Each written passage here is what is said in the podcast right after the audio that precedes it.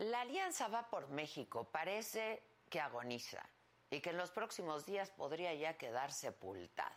El PRI de Alito Moreno que no es todo el partido, impulsa una reforma, un artículo transitorio para extender el plazo de las Fuerzas Armadas en tareas de seguridad pública. Y lo hizo por la puerta de atrás, sin consultar al PAN ni tampoco al PRD, y rompiendo el pacto de moratoria constitucional y traicionando toda la narrativa de la alianza contra la militarización. PAN y PRD lanzaron un ultimátum. O se retiraba la iniciativa o se terminaba la alianza. Y declararon una suspensión temporal de esa coalición.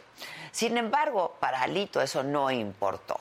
El jueves la bancada de diputados del PRI se reunió con el titular de la Defensa Nacional, con el general Luis Crescencio Sandoval. Algo no visto ¿eh? en toda esta administración. Y en aquel desayuno privado uno de los temas fue justo la iniciativa de la discordia. Pero el dirigente del PRI no solo debe tener un ojo en lo que hagan PAN y PRD. Los ánimos dentro de su partido comienzan a subir de tono. El sábado, el líder de los senadores del PRI, Miguel Ángel Osorio Chong, dijo que van a pedir al Comité Ejecutivo Nacional del partido adelantar ya la salida de Alito de la dirigencia. Él sabe que la respuesta va a ser un rotundo no pero insistirán en señalar que la presencia de Alito lastima al partido y a la coalición opositora. Y mañana va a ser un día decisivo para el destino de la alianza, porque la Comisión de Puntos Constitucionales de la Cámara de Diputados se va a listar para debatir y aprobar ese mismo día el dictamen de la iniciativa priista. Si eso ocurre podrían cantarle las golondrinas a la alianza que nació hace menos de dos años. Y pese a todo el panorama, y como si fuera más un acto de fe que de cálculo político, ayer Marco Cortés, líder de Acción Nacional, y Jesús Zambrano, presidente del PRD, lanzaron un segundo llamado al PRI para retirar esa propuesta. Nada parece apuntar a que eso va a ocurrir. Lo que también es cierto es que a la alianza pues le ha faltado definir un rumbo claro y preciso y tener propuestas concretas que se contrasten como una alternativa muy clara al proyecto de la 4T. Cohesionar a los sectores que están inconformes con la actual administración y darles cauce a las mejores propuestas. Esa oposición es la que merece el país, no la que tenemos en estos momentos, una oposición a todas luces, a la deriva. En el horizonte, pues no parece haber un liderazgo que ofrezca un cambio real. El tiempo se agota, los mexicanos nos estamos quedando sin opciones ante una administración que militariza la seguridad y con fuerza se tiñe de verde olivo. Yo soy Adela Micha y ya comenzamos.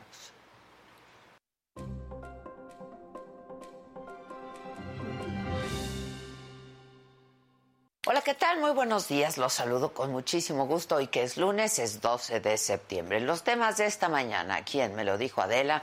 Hoy se lleva a cabo una ceremonia en honor a la reina Isabel II en Edimburgo. El nuevo rey de Inglaterra, Carlos III, acompañado de la reina consorte Camila, acudieron al Palacio de Westminster en Londres, donde los lores y los comunes le expresaron sus condolencias. Y bueno, aquí en México, el secretario de Estado de los Estados Unidos, Anthony Blinken, encabeza la delegación que va a participar en el diálogo económico de alto nivel con la Cancillería de México. El gobierno federal entregó una indemnización de 4.7 millones de pesos a cada una de las esposas de ocho de los diez mineros que quedaron atrapados en el pozo de carbón del Pinabete en Sabinas, Coahuila. Y en los otros dos casos, las familias tienen conflictos internos. En los otros temas, más famosos se involucran en el conflicto de Gustavo Adolfo Infante con sus compañeras Joana Vega Biestro y Ana María Alvarado. Las tiendas de aplicaciones de Google y Apple se enfrentan a queja antimonopolio aquí en México. El América rompe récord de triunfos, es líder de la Liga MX. De todo esto y mucho más estaremos conversando junto con todos ustedes aquí esta mañana. Me lo dijo Adela, no se vayan.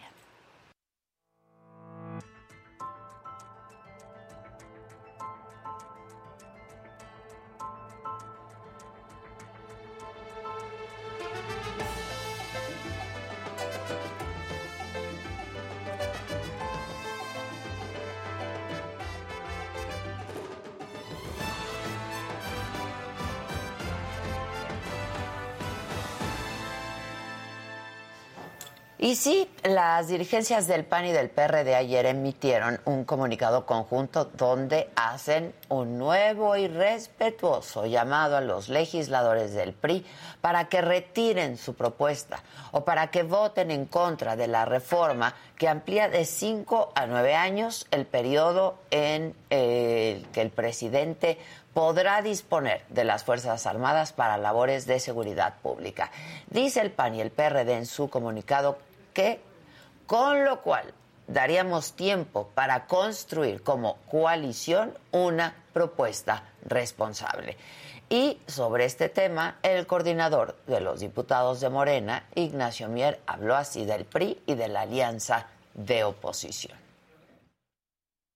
Ya el PRI ha dado muestras de nacionalismo, de esa relación que históricamente tuvo con el ejército mexicano, fueron parte importante de la estructura y de la formación del PRI como partido, la participación de los integrantes del ejército, y nosotros esperamos que este llamado que ha hecho el PRI a su coalición, al PRD y al PAN, en lugar de que ellos salgan a denostar, a criticar y a preocuparse más por cuestiones electorales, más, por cuestiones de carácter partidario, se preocupen más por el interés que es tu seguridad, que es una obligación de cualquier gobernante. Bueno, y para hablar de este tema y de algunos otros, está aquí con nosotros a, pues, un hombre al que yo quiero y respeto mucho, un connotado priista Enrique de la Madrid. ¿Cómo estás, Enrique, querido? Adela, qué, gusto, gracias por la invitación, gracias por estar Oye, contigo. qué cosa, ¿no? ¿Qué pasa en el PRI? Pues digamos que no todo el mundo está muy bien orientado, me parece. ¿no? Una orientadita les pues hace Sí, a ver, este tema de la, de la militarización de la Guardia, como del país en general, ¿eh? Porque ahora los militares hacen aeropuertos, puertos, ponen vacunas, administran aduanas y lo que se acumula esta semana. Sí, claro. Lo cual me parece además una muy mala tendencia en detrimento de un servicio civil de carrera que tendríamos que estar generando en un trato indigno a muchos funcionarios públicos y también pues con utilizando al ejército al final del día para ir contra reglas de la democracia como serían por ejemplo la transparencia. Sí, claro. ¿no? Porque con, bajo el argumento de la seguridad nacional, que no veo cuál es el argumento, no puedes saber de los costos, por ejemplo, del tema de las vacunas. Total opacidad, o- ¿no? Total Sí. opacidad. Entonces, yo digo que no aplican las reglas de la democracia en el ejército, como tampoco aplican las reglas militares en la democracia. Claro, claro. No me imagino yo a, una- a un general, un almirante, convocando a la tropa y diciendo, a ver, a mano alzada, díganme, ¿quién, ¿Quién sigue mis instrucciones y quién no las sigue? Exacto, no, pues ahí no preguntan. Pero no queremos que tampoco nos hagan lo mismo en el mundo civil. Claro, que esto es lo que dijo esta mañana el presidente, pues una consulta, ¿no? Pues una consulta, entonces imagínate, pues una consulta al final del día, yo creo que los mexicanos también debemos de recordar, toda vez que a este gobierno le encanta la historia, que justamente los mexicanos, cuando ha habido subordinación del poder militar a los civiles, por eso no tuvimos los gobiernos militares que tuvieron, por ejemplo, en América Latina. Y consta que yo los conozco muy bien, los respeto y les admiro, pero zapatero a tu zapato. Y el mundo de la milicia es una cosa y el mundo de los civiles es otra. Y aquí hay una terrible confusión. Ahora, ¿qué pasa en el PRI? Pues, me Terrible pare- confusión. Terrible también. confusión y me parece que además están violentando algo que es más importante que esto, que es tratar de conformar una alianza, un grupo de personas que pensamos que queremos generar una alternativa diferente. Y ellos habían llegado incluso al tema de que iba a haber una moratoria constitucional. Exacto. Debatible, pero la habían acordado ellos. La firmaron. La firmaron y de repente como que se les olvida. Entonces me parece que por eso yo también entiendo que tantos mexicanos se desanimen. Pero yo lo que les digo, no se preocupen, vienen tiempos tormentosos, pero al final del día hay salida Pero lo que importa es quiénes estamos en esa salida y quiénes no. ¿Cuándo es al final del día? los próximos dos años, Adela. Va a estar muy movido. muy movido. Muy y ha estado y va a estar peor. Ahora, yo no veo que la oposición se mueva, ¿eh? Pues es que yo digo, yo digo de entrada que la oposición somos todos. Todos los que no estamos de acuerdo con este gobierno somos oposición. No solamente los que pertenecen a estos partidos de la alianza. Y ese es un error verlo así, porque ellos también traen sus propias crisis y como verás sus propias inconsistencias. Cada partido. Y entonces los ciudadanos o asumimos que nos toca un rol más activo o nos quedamos nada más así como la indefensión, que no me parece que sea una gran idea. Entonces, la oposición somos todos los que no estamos de acuerdo con el camino del país y en ese sentido tenemos que participar. En este caso, por ejemplo, denunciando que es una muy mala idea, es una muy mala reforma, hay que rechazarla. Ok, pero ¿cómo aglutinas y cómo coordinas, no?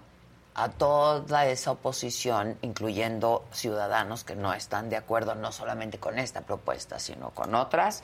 ¿Cómo los aglutinas, Enrique? Yo creo que ya son tiempos de provocar diálogos alrededor de temas, porque mi experiencia es que cuando ya te focalizas en temas, lo más probable es que la gente entonces eh, podamos incluso tener coincidencias.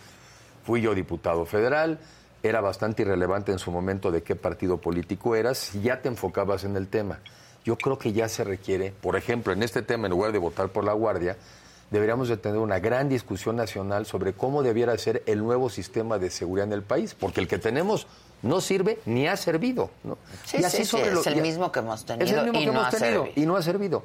Y así sobre muchos temas. Oye, ¿cómo provocamos realmente un crecimiento de la economía, pero con mucho mejor repartición del ingreso y de lo que se produce? Oye, ¿cuál va a ser, por ejemplo, los temas del nuevo sistema educativo? ¿O va a ser esto que nos están presentando? ¿Cuál va a ser el sistema de salud? Yo creo que deben de ser ya mesas temáticas donde invitas a expertos por un lado, pero también a las personas que lo viven y lo convivimos todos los días.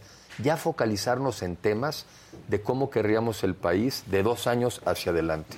es lo que hay que hacer estos dos años. Eh, sí, claro, pero la pregunta es otra vez cómo, cómo los aglutinan, ¿no? O sea, haces mesas de trabajo, mesas de diálogo, pues sí, pero... No, y hoy tienes... hay un, ¿Qué porcentaje de la, de la ciudadanía o de los electores no están de acuerdo con estas propuestas o con lo que se ha presentado en esta administración? Y buscar cosas originales. Mira, por ejemplo, hoy también puedes tener diálogos también ya de manera digital.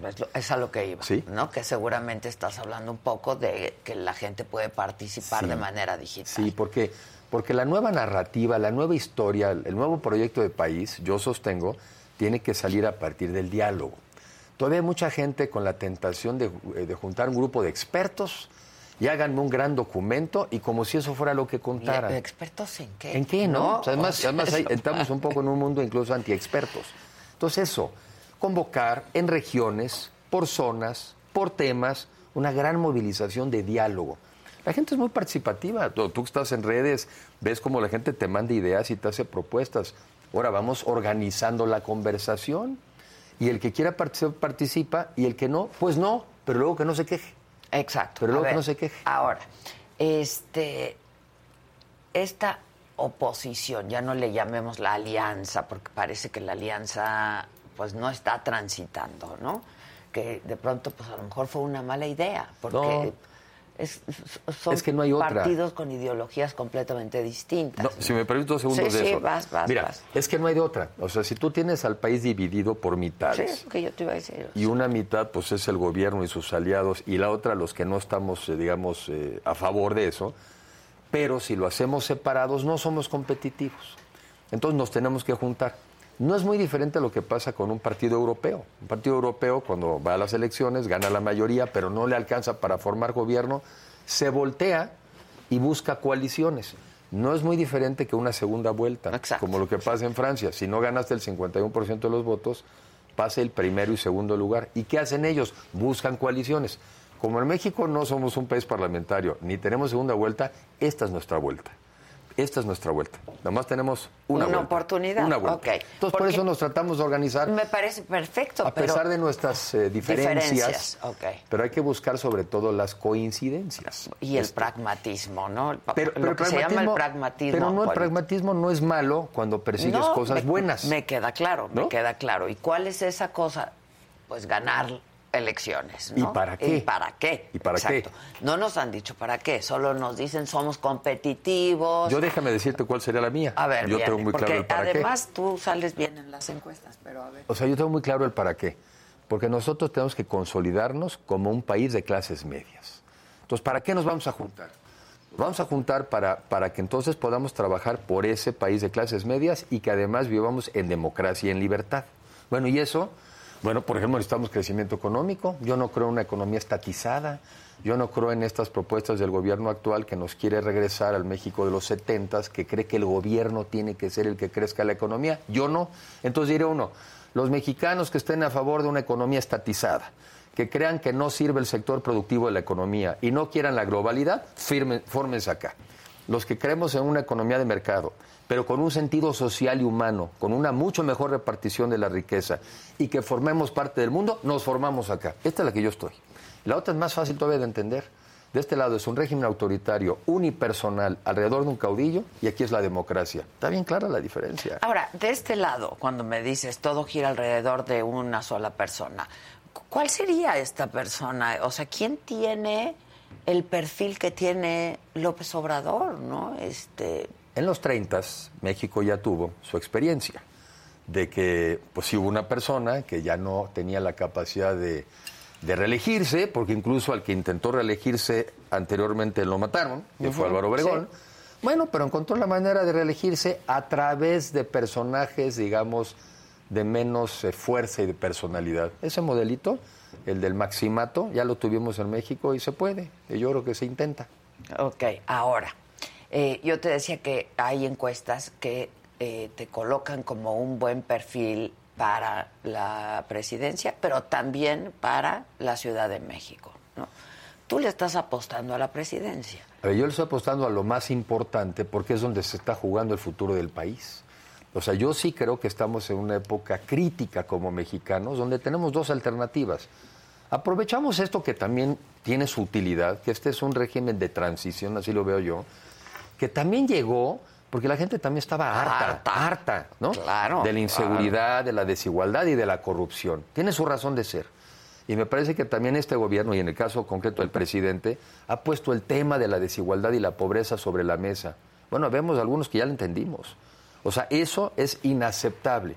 Lo que también yo veo con mucha objetividad, pues que no han tenido ni tienen la capacidad de ejecutar esa gran visión de país hacia adelante. Entonces yo digo, sabemos quienes sí lo entendemos, sí entendemos el mensaje, pero sí sabemos cómo hacerlo.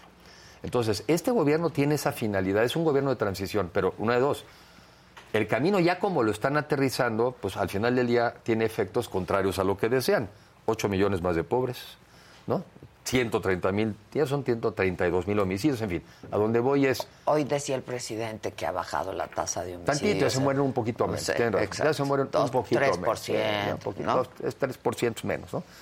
Pero el punto es y que... Y dijo, y eso que vino la pandemia, yo creo que fue justo por la pandemia, ¿no?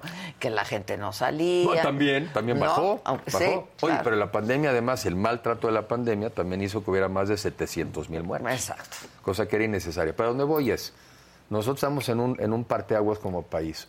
O, o aprovechamos esta coyuntura para construir el mejor México posible, este de clases medias, este más democrático y este de más libertades, o simplemente seremos testigos, pero testigos quizá de la peor versión del país que hemos tenido nunca, por lo menos en la historia reciente. En esa estamos. Por eso yo creo que sí es de decisiones y de definiciones. Me queda clarísimo. ¿En cuál estamos? Pero tú ves a nuestra clase política la altura. Pues yo veo con altura de miras, o sea. Me preocupa la verdad menos la clase política, me preocupa más que los ciudadanos entendamos que somos más los ciudadanos que la clase política. Y que el grupo político, al final del día, los partidos políticos son un instrumento, son un vehículo, son el que tenemos que usar. Pero somos los ciudadanos los que tenemos que entender que lo que está en juego es lo nuestro.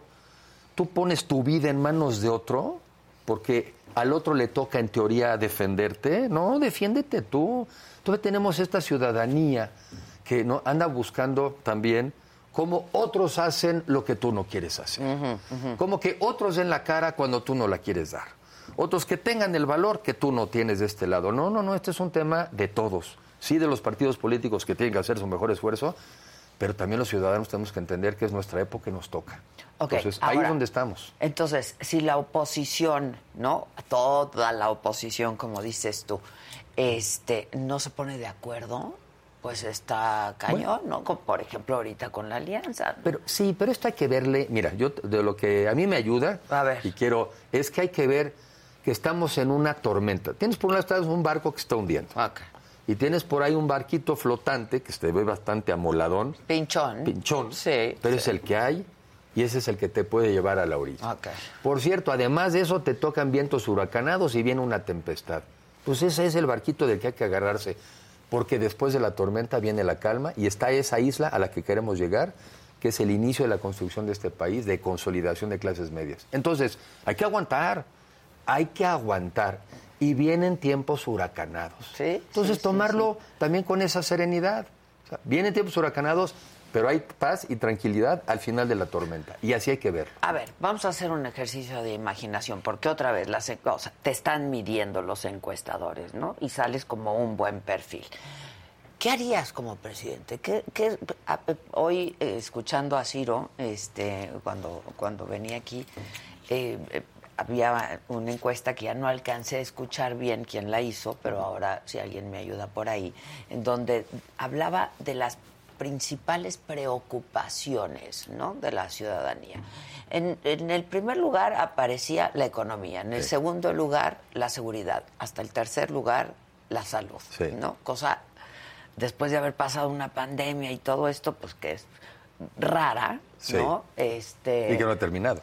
Y que no ha terminado, pero que pues me parece muy lógica cuando estás hablando de economía y seguridad que tampoco está nada bien, ¿no?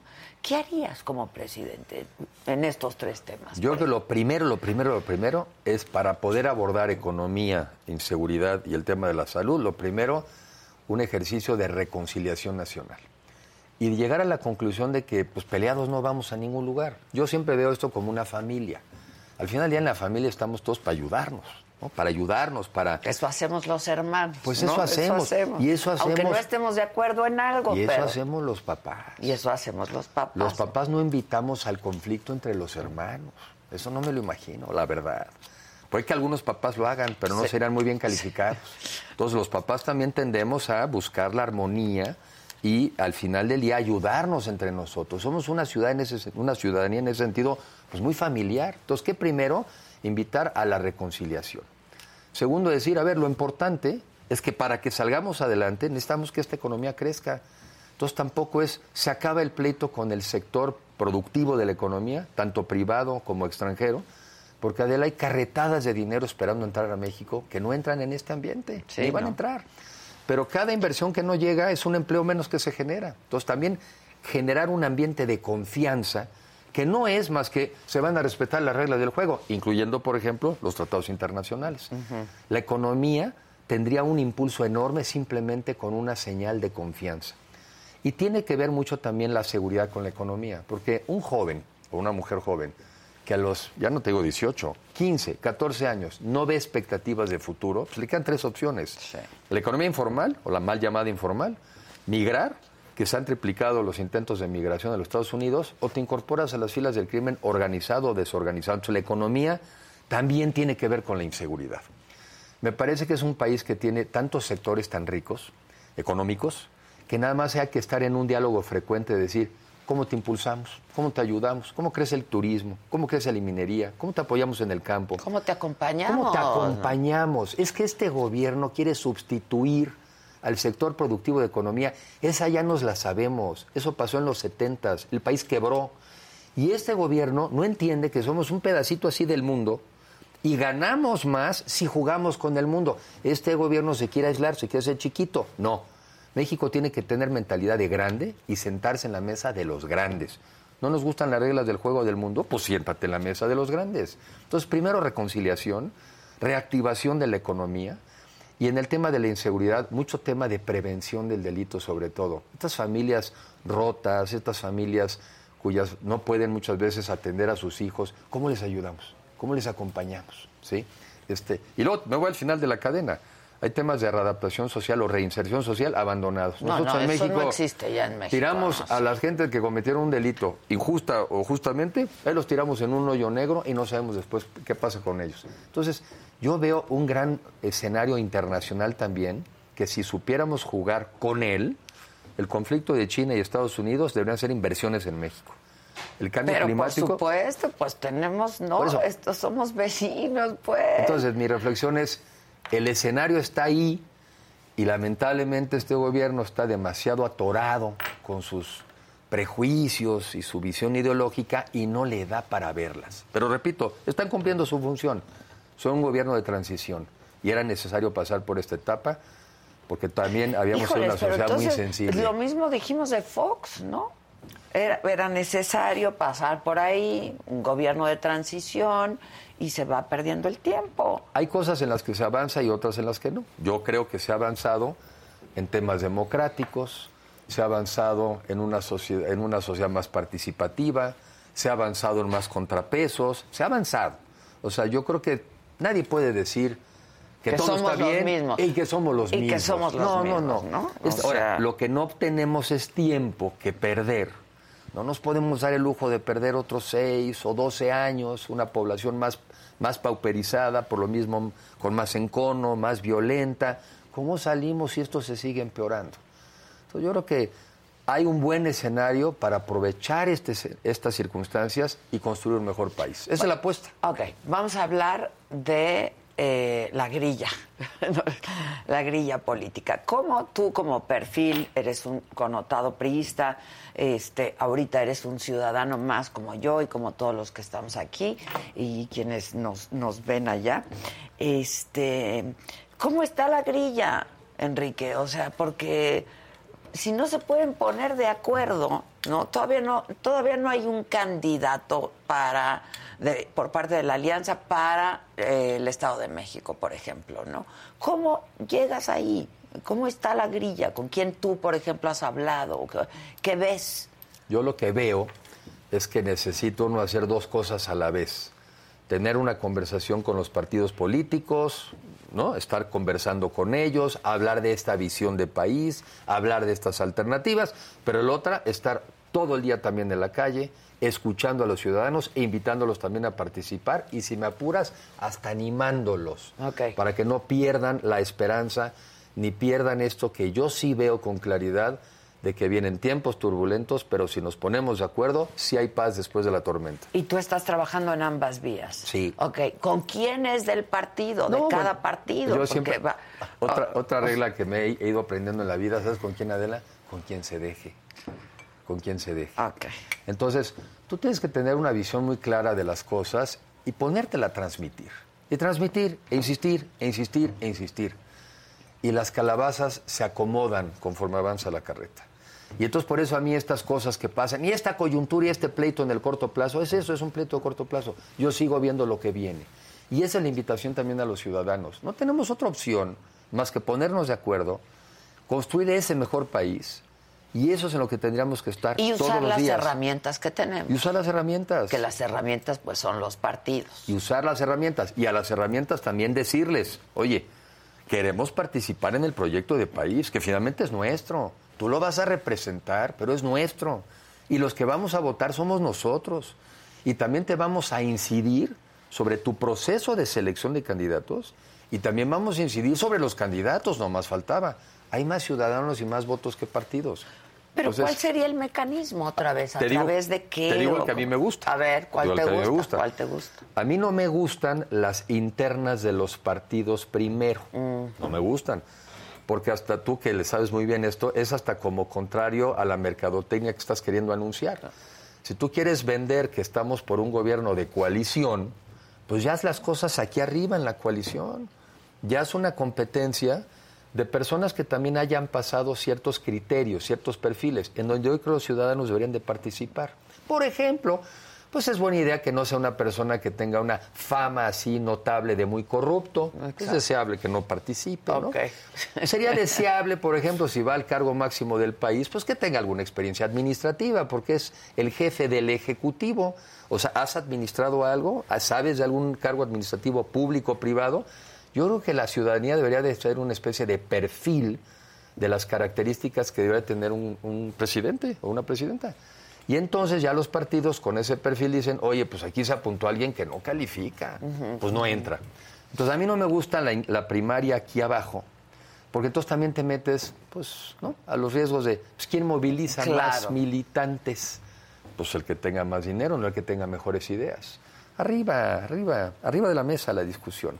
Y que sea a los ojos de todo. Y ahí es donde te digo que viene esto de foros, mesas, cuál es tu visión de país, cuál sería tu propuesta sobre el tema de la economía. Y ahí es donde las personas se van decantando.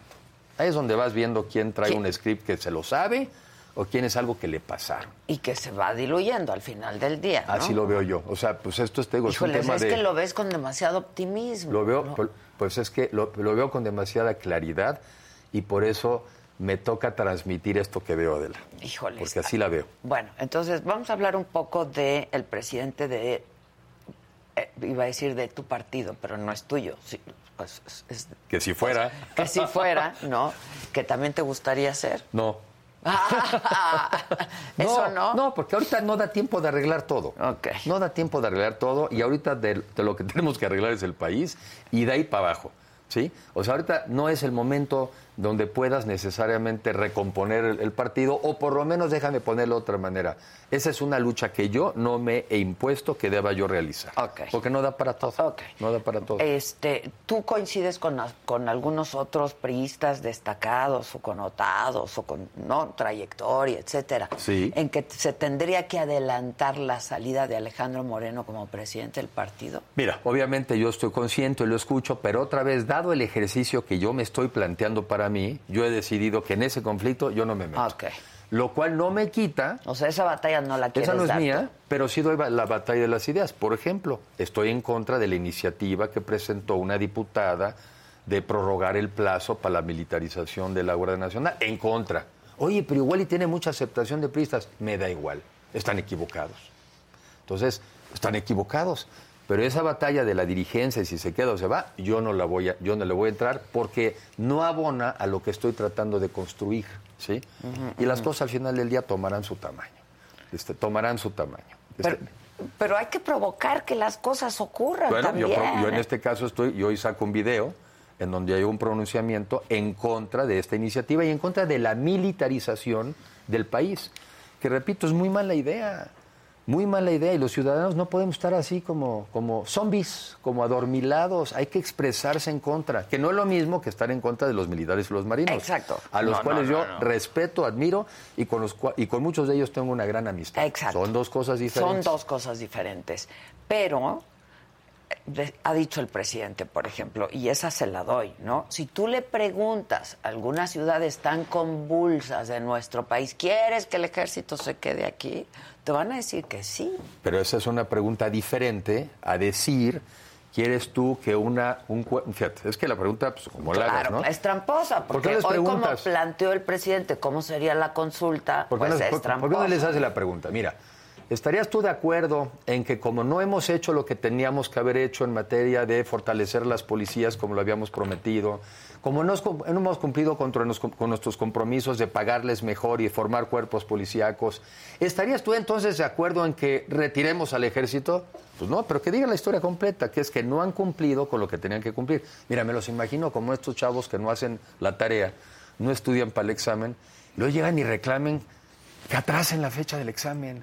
Pues no hacen su tarea, hombre, no la Sí, cumplen. Cambia la fecha, no, mis. Cámbiale la fecha, mis. No, no hacen su tarea.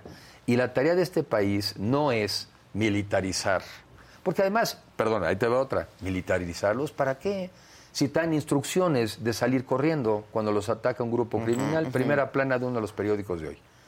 Entonces. Tendría que ordenarse ¿Sabes eso, que ¿no? también O los sea, militares, muchos de ellos ya se están retirando de manera anticipada? Pues porque el trato que le No están quieren dando es indigno. Pues ¿quién le quiere entrar si te mandan a la guerra y luego te dicen que no, que no, que no te defiendas? Que salgas huyendo, que salgas corriendo. Esa es la Guardia Nacional que nos va a, a- Que además a están capacitados para otras cosas, ¿no? otras tareas. Para otras tareas. Fíjate, en el, en el mundo en general, el tema de la seguridad pública está en manos de los civiles. ¿Pero qué civiles? Pues policías bien equipados, bien preparados, con cuerpos de inteligencia, con becas para los hijos, con viviendas dignas. Eso no se lo hemos dado a nuestros policías. No se los hemos dado. ¿Por qué no se ha podido? Pues porque hemos sido en eso muy inconsistentes a lo largo de muchos años. Esa es una autocrítica que deberíamos hacernos. Pero bueno, ¿tiene solución? La solución es que seamos consistentes. Y déjame darte dos casos extremos, Coahuila y Yucatán.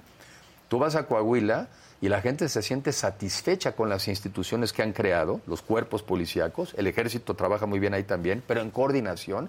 Y otra cosa que tienes, ciudadanos que participan en un grupo de WhatsApp de 80 mil ciudadanos, están reportándole constantemente a la gente, oye, ahí hay un, coche que no reconozco, ahí hay un tipo que está raro, están robando un oxo. Entonces están participando. Y la misma estrategia en Mérida, pero con otro acento. En Mérida me dicen, me dicen los yucatecos, hacemos lo mismo. Lo que pasa es que aquí somos muy chismosos. Claro, muy chismosos. Bueno, necesitamos ciudadanos chismosos, pero al mismo tiempo cuerpos policíacos que te arropen. A ver, si en sí, dos ¿de qué sirve que digas aquí está pasando esto si no hay Si en estos dos estados de la República, que son también de mexicanos, lo han podido hacer, no podemos los demás. La misma Ciudad de México tiene mejores niveles también, digamos, de seguridad. Sin duda. Claro que aquí hay que también reconocer, además de que hay un cuerpo policíaco capaz, es que tenemos el número más alto de policías por habitante. Sí, también es cierto. Entonces digo, claro. que no, es que, a ver, que no engañen a la gente, hombre. Que no anden diciendo o los amenazan. Ah, bueno, pues entonces vamos a retirar el ejército. Nadie está planteando eso. Lo que no venía al caso es ahorita una prórroga, ¿verdad? De aquí, incluso al sexenio que viene, fíjate, si te pones a analizar, ¿por qué estamos decidiendo cosas del sexenio que viene? Pues nada más porque se quieren quedar. Mira, ese argumento es bien malo. Porque Cuello es lo que te dice, mira, ¿cómo no hemos podido hacer las cosas en el tiempo que nos dieron? Pues ya le andamos echando ojo al sexenio que viene, ¿no? Porque pues aquí no nos dio tiempo. Ya te están diciendo eso. Sí, claro. Te lo están vamos diciendo. a estar ahí, vamos a, ¿no? Entonces, pues no, que hagan su tarea. Y a mí me da la impresión de que ya no les dio. Ya no les dio. Entonces, ya esto ya se acabó, ¿eh? Sí, esto, ya, se, acabó. Esto, ya, se acabó. Y se acabó desde hace un rato, ¿no? Ya lleva un este, ratote que esto se acabó. Ellos, ¿no? Esta otra parte de pues de, la ciudadanía, de los partidos, etcétera, los que están con Morena, que apoyan a Morena, los que apoyan las estrategias del presidente en cuanto a los temas más importantes de los que hemos estado hablando, ellos sí se están organizando, ¿no? Y ellos sí se están moviendo. Y ellos ya tienen sus perfiles bien claritos. Sin duda, sin, duda. no duda de que lo están haciendo. Para bien y para mal. No cabe duda de que lo están haciendo mejor. Mucho mejor. No ha quedado que estoy haciendo mejor en ese sentido y por eso de este lado, pues más bien por eso cuando un ciudadano me dice, oye, es que ve los partidos de oposición cómo van, digo, ¿y tú qué estás haciendo que también eres de oposición? Permítame informarte. Porque llevamos media hora donde te estás quejando de la inseguridad, de la falta de crecimiento económico, de las extorsiones, de los derechos de piso, y, tú todavía no te das cuenta que estás en la oposición. Entonces, ¿tú qué estás haciendo? Esa es también mi invitación. ¿Cómo invita? Exacto. ¿Cómo invitas a que participe la ciudadanía? Mi invitación es que primero asumamos que estamos de ese lado. Ok.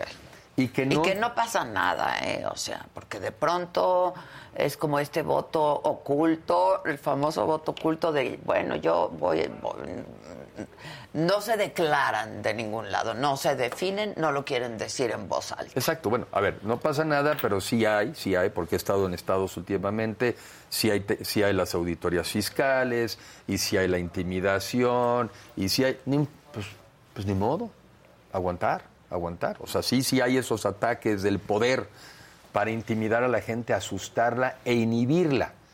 O sea, si tú le dices a una persona es que se van a acabar los apoyos y es lo único que esa persona tiene. Pero eso es lo que no puedes hacer, eso sí no. Mira, yo creo que al gobierno actual lo, lo apoyan por muchas cosas y muchas absolutamente respetables. Pero la que no vale es decirle a la gente más humilde que le vas a quitar esos apoyos. Eso es lo que no vale. Y bueno, en eso hay que ser muy contundente. Ni un peso atrás. Por cierto, esos apoyos no son del señor presidente son del gobierno y muchos ya están incluso en la Constitución. Pero bueno, tampoco esos apoyos les llegan a todos. Acabo de estar en Puebla, ciudad en capital, este, este viernes. Pues cuando teníamos seguro popular nos atendían los hospitales, ahora no nos atiende nadie.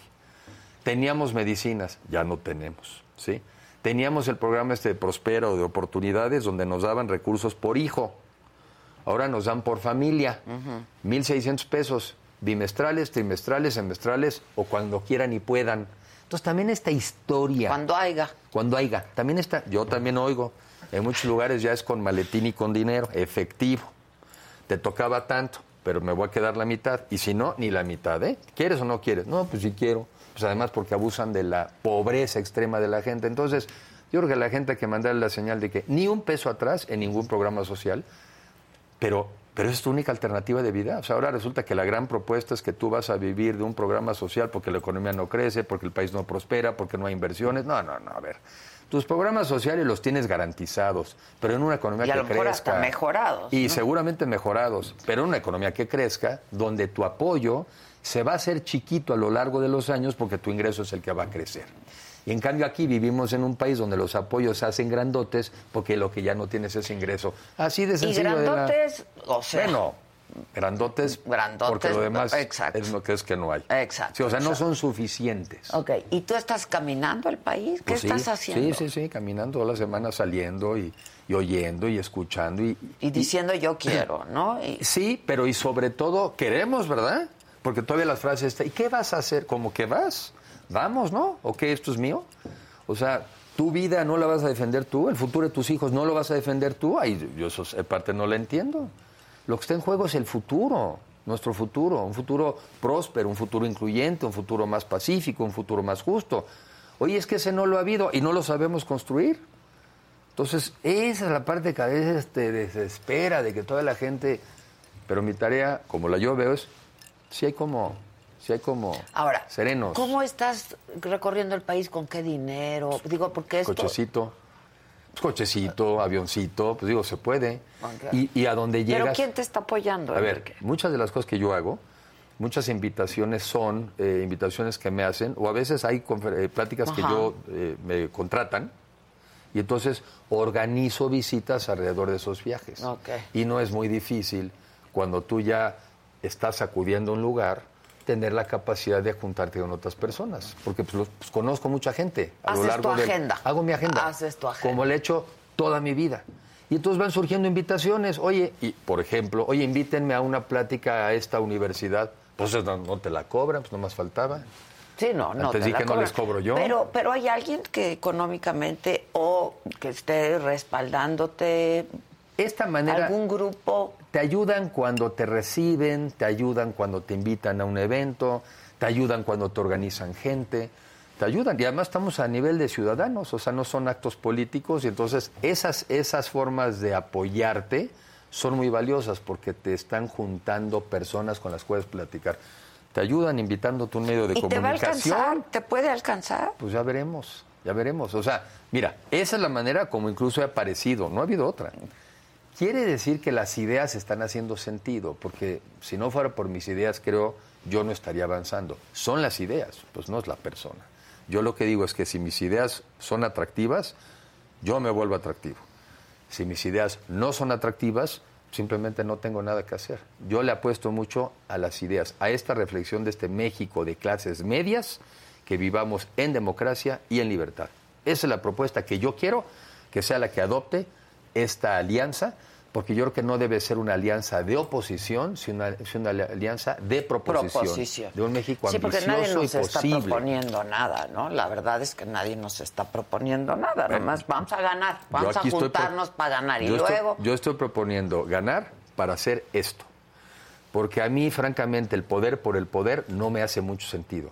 El poder es para transformar y para yo sí veo con claridad el escenario internacional que es bien favorable para México si nos ponemos de acuerdo. es que no estamos en el concierto, ¿eh? Pues nos salimos. Internacional, ¿Por qué nos nos salimos salimos? del con- nos fuimos ya teníamos nuestro- invitación para la mesa de los niños grandes, de los adultos, y pues, como en las navidades vas y nos sentamos en la de los niños. No tengo nada contra los niños, pero acá es donde se decide, se toman decisiones. Nos salimos, ¿eh? No nos sacaron, nos salimos. Pues hay que volverse a sentar en la mesa de los grandes, donde se define el mundo, donde si no te gustan cosas que están pasando, las propones, las planteas. México tiene tamaño para eso. Tiene tamaño de grandeza. Una economía grandota, ¿no? Y podría ser mucho más grande, somos uno de los países más poblados, al lado de la economía más grande del mundo, una influencia en América Latina a lo largo de nuestra historia. O sea, lo que invito es a que veamos lo posible, no nuestras broncas, pues son muy grandes, Pero nuestros problemas no nos definen. Lo que nos tiene que definir es a dónde queremos llegar. Esa es la discusión a la que yo invito. ¿Estamos de acuerdo a dónde queremos llegar? ¿Sí o no? Sí. Pues a darle. Híjoles, es que yo en, en- de verdad en la clase política no veo esa altura de miras. eh. La verdad no la veo visión de futuro verdaderamente. No, no se está viendo. Pues con que la compartan, ¿no? Pues sí, hay que compartirla. Con hay que compartirla. A ver, tú eres hijo de un expresidente en este país. Yo te preguntaría, ¿qué es la lección más grande o qué, qué fue lo que aprendiste de tu padre en términos de gobernanza, ¿no? de, de- de- de estar ahí? Pues una esto, ¿eh? Es- Esto del sentido de la responsabilidad. De que tú como gobernante, lo viví yo, tienes que hacer dos cosas. Cuando llegas a una posición, asumes lo que te tocó, lo bueno y no lo malo. No te la pasas culpando al pasado. Eso no sirve. Y a los cuatro años digo, ya también. y si, y si llegaran a ser 8, eran 8, eran 12, 16, 24, ¿no? O sea, entonces tú asumes lo que te tocó, pues porque pues también sabías a lo que ibas a llegar. Eso es lo que yo digo, pues, Pues por eso querías llegar. Pues yo digo lo mismo, ¿no? Y, y es muy mal argumento, se va acabando en el tiempo, porque en el fondo, si usas ese argumento mucho tiempo, en el fondo lo que habla es de tu incapacidad. Pues, Que no has podido con nada del pasado. Entonces, eso no habla mal del pasado, también habla de tu incapacidad. Ok. Y la segunda, es un sentido de responsabilidad de que estás trabajando y gobernando para el destino de millones de mexicanos y que todas tus acciones, tus dichos, tus gestos, tus expresiones, Tus silencios. tus silencios tienen consecuencias. Y la otra, eres una parte de la historia, no eres la historia, ¿no? No eres el comienzo de la historia, el comienzo de una... no- No, eres una parte y te toca esa parte, la que te toque, porque al final ya mucha gente aspira a un cargo, pero cuando llega las condiciones que le tocan son muy diferentes. ¿Cuáles, ¿Con cuáles tienes que lidiar? Con las que te toque. Entonces yo veo eso, un y son adversas y quizá te rebasan, ¿no? Pero pues querías estar. Estás- y, seguro, y la otra, yo creo que integrarte también del mejor equipo posible, de buscar la mejor, la mayor concordia entre los mexicanos. Evidentemente hay puntos de vista diferentes, hay enfrentamientos. Nunca hacerlo personal, nunca es un odio, es una diferencia. Y al final del día tu responsabilidad es entregar las mejores cuentas posibles cuando termines. Yo creo que eso es lo que uno aprende.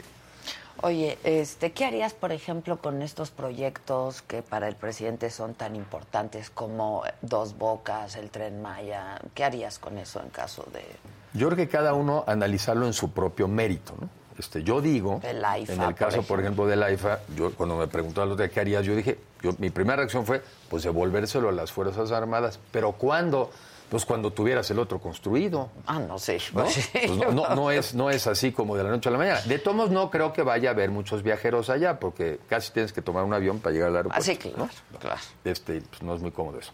Pero bueno, cada uno por sus propios méritos. El tren, yo tengo la impresión de que el tren van a acabar siendo tramos los que terminaron. O sea, nunca los 1500, no hay forma.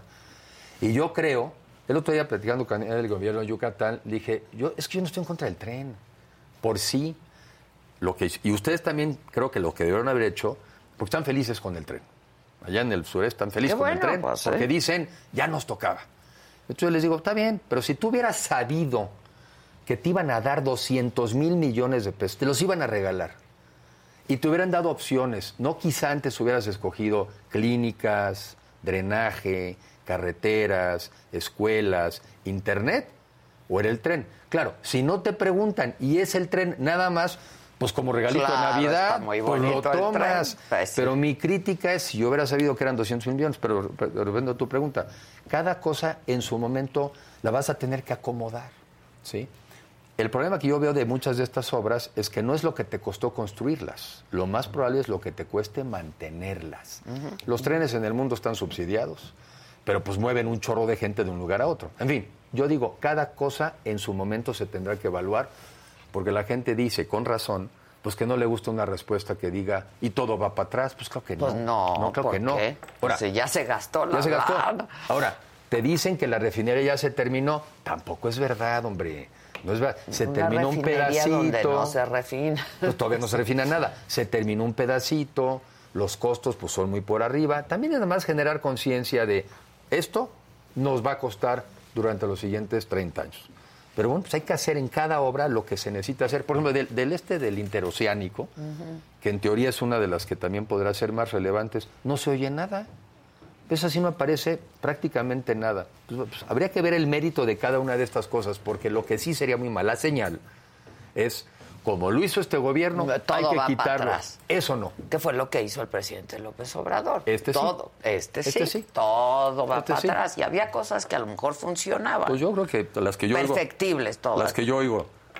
Prospera oportunidades, el seguro popular, las guarderías, las estancias infantiles, las vacunas, los refugios para las mujeres en violencia, y me sigo y me sigo las carreteras, las inversiones, y me sigo y me sigo. Sí, sí había varias cosas que funcionaban y esas, ¿para qué te peleas con esas? Y las que no iban bien, pues no mando las repitas y ya. Pues sí. Sí, no hay que estar peleados con Bueno, entonces vas a seguir recorriendo, ¿no? Sí. Este... Y sobre todo Adela dándonos ánimo, porque vaya que tenemos un país desanimado. Muy. Muy y, como en la orfandad y muy confundido. mucho odio por todos lados. Sí, y yo creo que peleaditos no salimos. Yo creo que hay que reconciliarnos, hay que respetar que somos diferentes, pero hay, un, hay una casa común que es la que nos tocó, que se llama México. Aquí estamos. Y si la tenemos más bonita, más ordenada, mejor equipada y vivimos todos mejor, que ese sí debe ser el compromiso que yo como mexicano asumo. Yo sí asumo hoy como mexicano que voy a hacer las cosas para que a los demás les vaya mejor. Llegue yo o no llegue a ningún lado. No es pretexto para no ser un mejor mexicano el día de hoy. Claro. Gracias, muchas gracias, mi querido Enrique. Adela, como siempre, gracias por tu tiempo. No, al contrario, gracias. Oigan, hoy es lunes y hoy toca a las 8 de la noche en este mismo canal la saga Chairistegui Online. Yo sé que habrá un mañana. ¿Cómo para? Es que me estoy tratando de acordar como de Anita la huerfanita. Seguro que hay sol mañana, que mañana sale el sol. Ni los venecianos ni los mexicanos planearon a futuro, ¿eh? Y ahora las ciudades se hunden, como se hunde la dignidad y la paz en un país criminal. Voy a seguir así, criminal. Bueno, ¿qué les van a enseñar en, en esas clases? A respetar, a no maltratar, a no golpear, a no humillar. Nuestra humanidad no tiene esperanzas, ¿eh? Si nos tienen que enseñar a respetar. Ya, cállense, cállense. Estoy escuchando unos golpes en mi cabeza. ¿Qué está pasando? ¿Qué está pasando? Tenemos que hablar de los montadeudas, que otra vez, eh, pues me suena como al nombre de una caricatura ochentera, ¿no? Hoy en los montadeudas. Bueno, eh, la cosa es que eh, pues tenemos que hablar de, lo que sucede con ellos, porque el secretario de Seguridad Pública capitalino, Omar García Harfuch, así se dice, siguen los golpes. Por favor, silencio. Dios mío, ¿qué, qué tacones traerá Adela que así suenan sus pasos?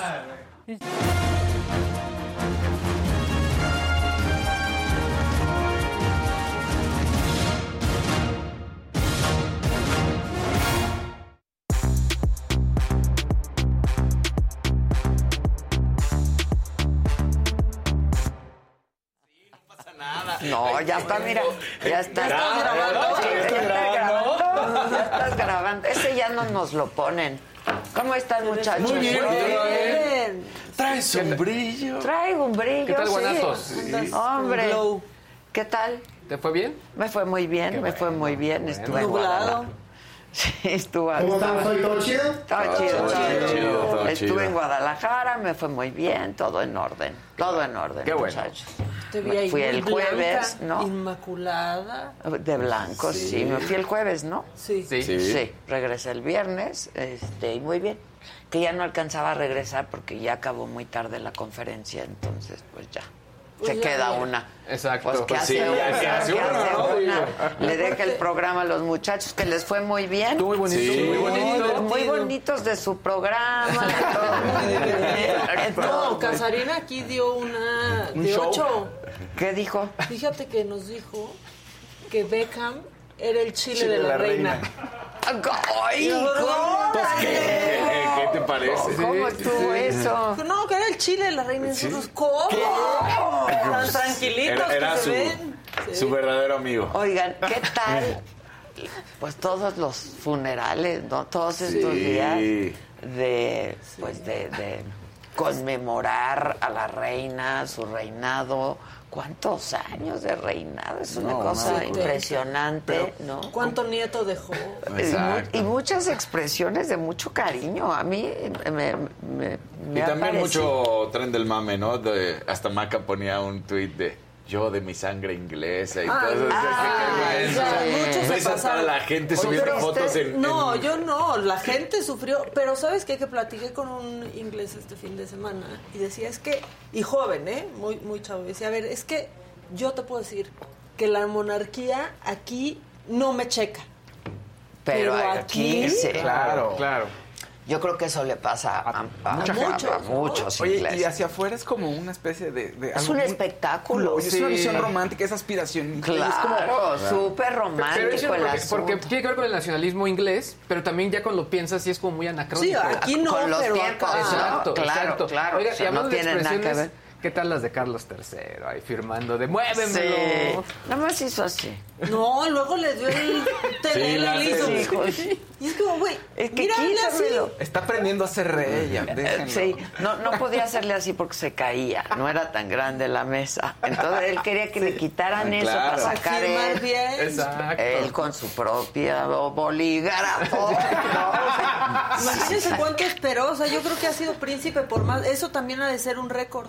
El- Sí, el- tantos sí, años. claro. Sí, sí, sí, sí, sí. Pues también. Y todavía faltan más días, ¿no? Son 10 días. Son 10 días. Y sí. también me dijeron, y los critican mucho, y que trabajo por primera vez a los 73. Trabajan mucho. Me lo dijo un ciudadano inglés. Oye, la reina la no paraba. trabajando. La reina Sí. no paraba. No paraba. Bueno, tres días antes recibió recibiendo a la primer ministra. Sí. Sí. Ay, esa foto está increíble. Es que y se ve como toda Sí, travesilla, chiquita. y- increíble. Digo, eh, supongo que se ha de haber sentido mal, ¿no? Esa mañana o un día antes, pero dos días antes estaba chambeando. Ahora vienen las Y se murió donde quería y las cosas se están haciendo como ella quería. Y yo veo a los soldaditos, perritos. ¿no? No, yo- O sea, lo que casi me hace llorar sus, los- son los sus corgis, los Sí, cornitos. Sí, sí, sí. Ahora, yo sí creo, digo, es, eh, la, suena romanticón, pero sí, desde que se muere su esposo, sí Se debe haber una- venido para No, abajo, o sea, ¿no? Sí, sí, en verdad pasa. nunca lo... O sea, sí estuvo siempre con él, ¿no? Siempre, Ay, sí. siempre. Bueno, Sí. que uno de los hijos de William le había dicho eso a Kate, ¿no? De bueno, pero ya está con el bisabuelo por lo menos. Ah, Sí, Esa sí, declaración sí, se hizo sí, viral se de hizo Kate. viral. Muy bien, pues ¿con quién comenzamos, productor y amigo? Venga, venga.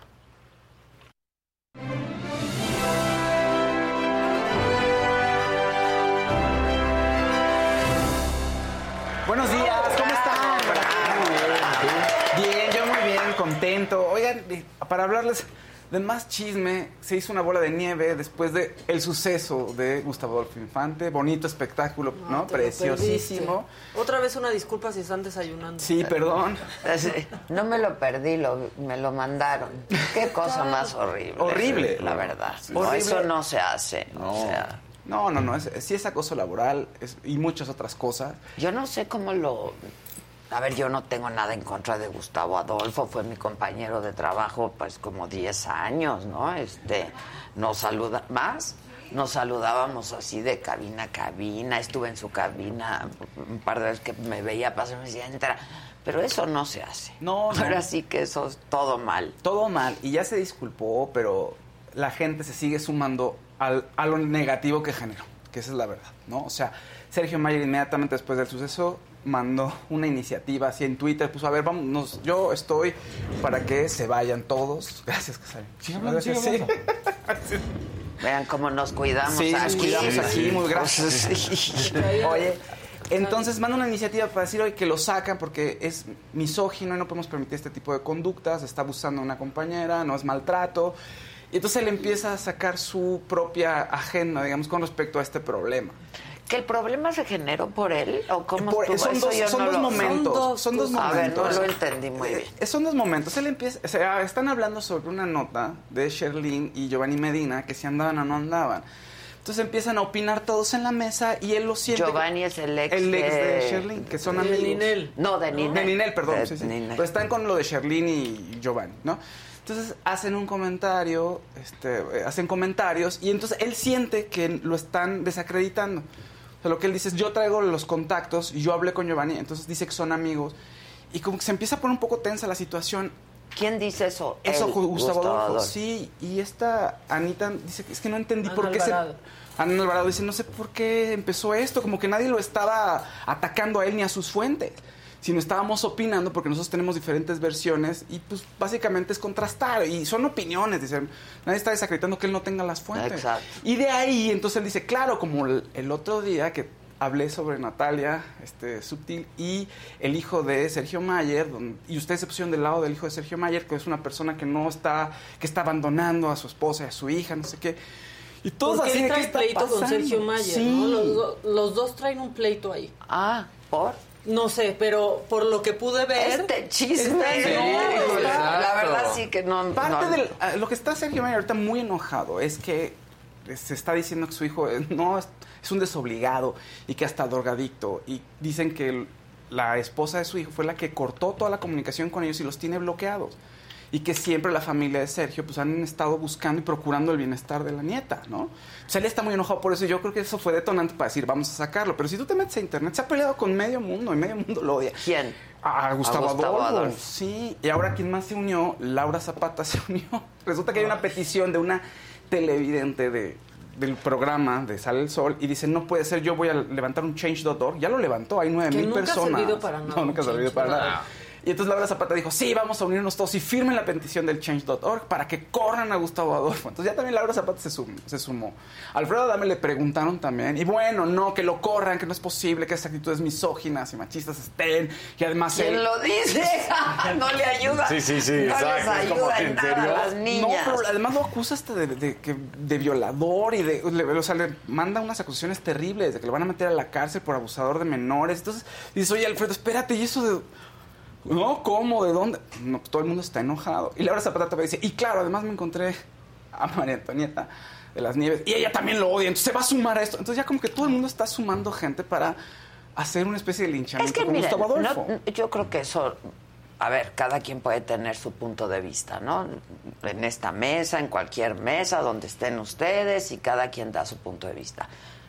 La cadena de televisión tendría que haber actuado de otra forma. Claro. ¿no? Son conductas inaceptables. Al final te ves una casa. Inaceptables. Sí, o sea, pidió que despidieran a su Un compañera. Claro. Al Solo aire. por O sea, le- eso. le, dijo tú o yo. O tú o yo, voy a hablar con el dueño de la empresa. Y evidentemente la empresa se decantó por, Por él, él. y ella debió de haber dicho, Pues vaya. yo me voy, ¿no? Sí, eso es lo- Este, lo que está terrible es Pero eso. tenerlo, de- yo no sé, a ver, yo creo que es un hombre muy trabajador, yo creo que eso sí, que ni qué, ha trabajado toda su vida, este, aunque hable mal de una, no importa. Es un cuate que ha trabajado y que tiene su trayectoria y seguramente tiene sus muy buenas fuentes. Pues nomás faltaba, Sí, no, ¿no? claro. O sea, es muy allegado a toda la gente de los espectáculos, para bien y para mal. Pero después de pasar esto en televisión nacional, dices, oye, espérame tantito, ¿no? Y todavía la otra, Joana le dice, pero me estás amenazando. A mí me pasaron ese fragmentito nada más, ¿no? Sí, me estás amenazando. Me que- estás amenazando. Y el otro, pues yo nada más estoy diciendo que contigo ya no quiero trabajar. Entonces, o tú o yo. Órale. No, está Pues, fuerte. El, el que esté ahí, pues quiere decir que la empresa dijo, tú. Y Claro. tú, pues también. Y tú ¿no? aguántate. Sí, los dos. Y aguántate, ¿no? Y llévense y todos. Entonces ahí, pues ella debió de haber dicho, se queda él, pues me voy yo. Eso lo dijo él con toda claridad, ¿no? O tú o yo. Aunque se haya, aunque al otro día haya ofrecido disculpas, a ver, esos arrebatos no pueden hacerse. Y esas no disculpas obligadas de, bueno, sí, perdón, ¿no? ¿eh? O sea- me, me excedí. Digo, no sé cómo haya sido su disculpa, yo ya me lo pusimos aquí y dijo que les ofrecieron una disculpa a sus compañeras, que eso no debía de hacerse y así, la aceptaron. Pero vamos, estás en el, también en el aire y están ahí todos en el programa, pues sí, lo aceptaron, interiormente lo aceptaron, pues no lo sabemos. A ver, yo, si alguno de ustedes, entre alguno de ustedes dos, hay una discusión al aire de ese tipo, les digo a los dos que se vayan, ¿eh? No Se viendo ¿eh? En este- pero en este caso, Laura G y Marta Guzmán. pues Ah, claro, claro, sí, no, claro. se sapearon al aire o Sí, algo pasó sí, y se pero- fueron las dos. Pues es, que no puede ser de otro. Se fueron del programa. Sí. Después cada una, Es- pues, es que fue a otra digo. producción o no sé. Pero eso es, eso no puede ocurrir. Te debes a una casa y, y tienes que tener un respeto al público. ¡Al público! Además, claro. A menos que trabajes en, en ESPN y entonces eso pasa ahí. Ah, bueno, eso pasa Porque ya es dinámica. Esto exacto. no fue así. No, claro O sea, no. esto no fue así. Ana María Incluso, Alvarado dijo que en no. esos programas ha habido pleitos donde se ve que ahí ya se calentaron realmente. Pero, Pero- porque, pero porque pero porque así lo han permitido. Claro, o sea, no, broma y broma así es va el subiendo el tono. Claro, Exacto. No, el pero tono. aparte se puede calentar la cosa, Claro. pueden tener opiniones diferentes, pero decir yo la verdad ya estoy, mira, sinceramente me quiero ir o te va, o que te vayas tú, le voy a decir al jefe. Al aire, No, lo que pasa en una familia se queda dentro de la Sí, casita, claro. ¿eh? No anda Sí, sacando no. sus trapitos al Sí, sol. No, muy mal. Muy a mí, mal. de verdad, o sea, yo veía a Joana y decía, o sea, ¿cómo? Y Anita que decía, no entiendo. Ana, Ana no entendía, pues es que no son... Pero además sí se la echó ella también, ¿no? O sea, era más Sí. personal con Joana, pero dijo, a Sobre- las dos yo ya no las a aguanto. las dos no las aguanta, pero sobre todo a Joana, ¿no? Sí, Y lo Ana dijo, María- y sobre todo a ti. Sí, Y y Ana- creo que hicieron un live también, ¿no? Todos, o sea, Ana María, también eh, Joana salió con un live diciendo y hablando de la situación. Este, eh, Joana sí, sí se siente en el live como un poco más sacada de onda. Ana María sí, pero no le tocó a ella. Ves que la agresión no fue con. O sea, fue con las dos, pero Comenzó directamente. con las dos y luego le dijo, yo vi un fragmentito de tres minutitos. Yo creo que eso una empresa no debiera permitirlo. O sea, en el ¿no? live Joana sí se siente como un poco, bueno, es que sí somos compañeros de trabajo, como que todavía lo está asimilando.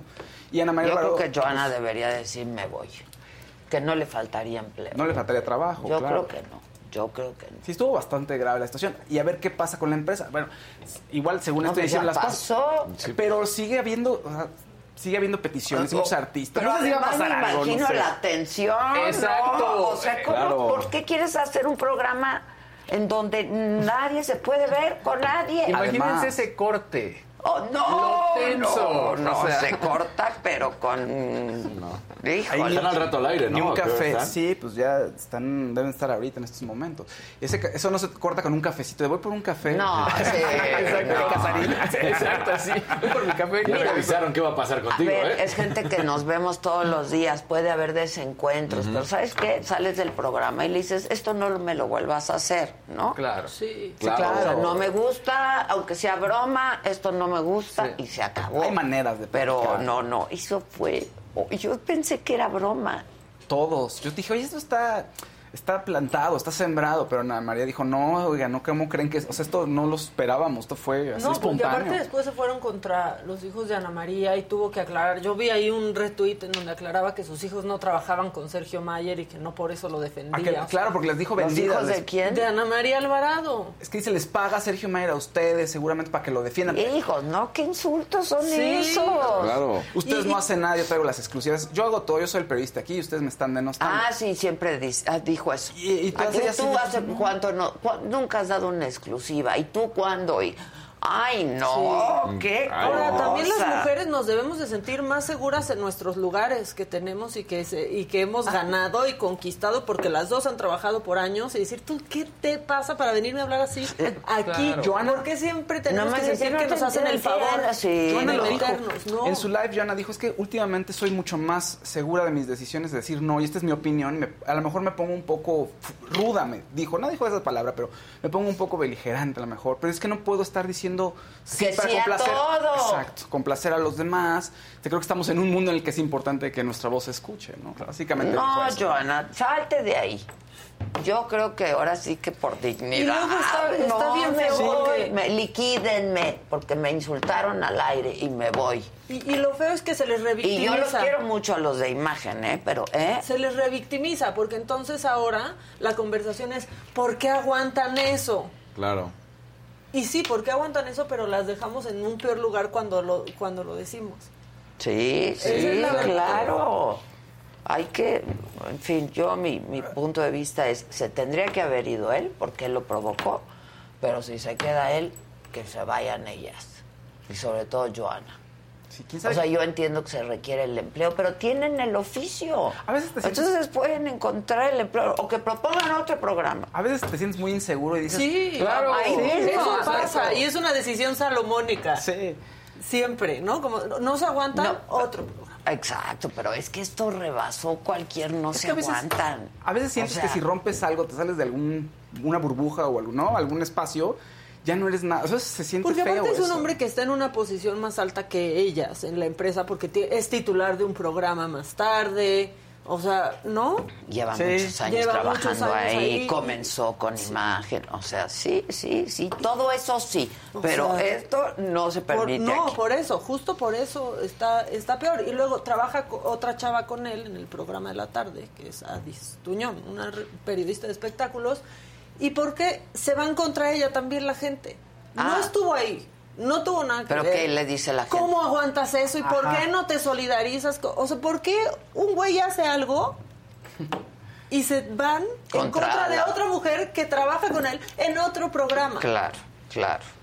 En fin, Está qué todo horrible. muy mal. Yo creo que Imagen ha dejado pasar muchas que no Sí. se deben dejar pasar, Sí. la verdad. Sí. Sí, sí. En fin, yo- alguien dice cuando te agarraste con Marta Figuero fue en el pasillo. o sea, No fue al aire, fue no al pasó. aire, o sea, yo nunca lo haría, algo así, pues finalmente somos compañeros de trabajo, ¿no? Pero en fin, Pues sí. ¿qué Se ha más? dejado pasar muchas. Oigan, salud. Sí, sí, Salud. salud. ¿Qué que el otro? Salud. En fin, ¿qué más? algo bonito. Sí. Alondra de la Parra triunfó en Guadalajara. Alondra de, Alondra de la Parra es una directora de orquesta. Es una es, es Es que una sensacional. gran directora de orquesta. ha tenido, ahora tal cual ha tenido que batallar en un mundo en el que, pues de, ahora sí, en un mundo de hombres.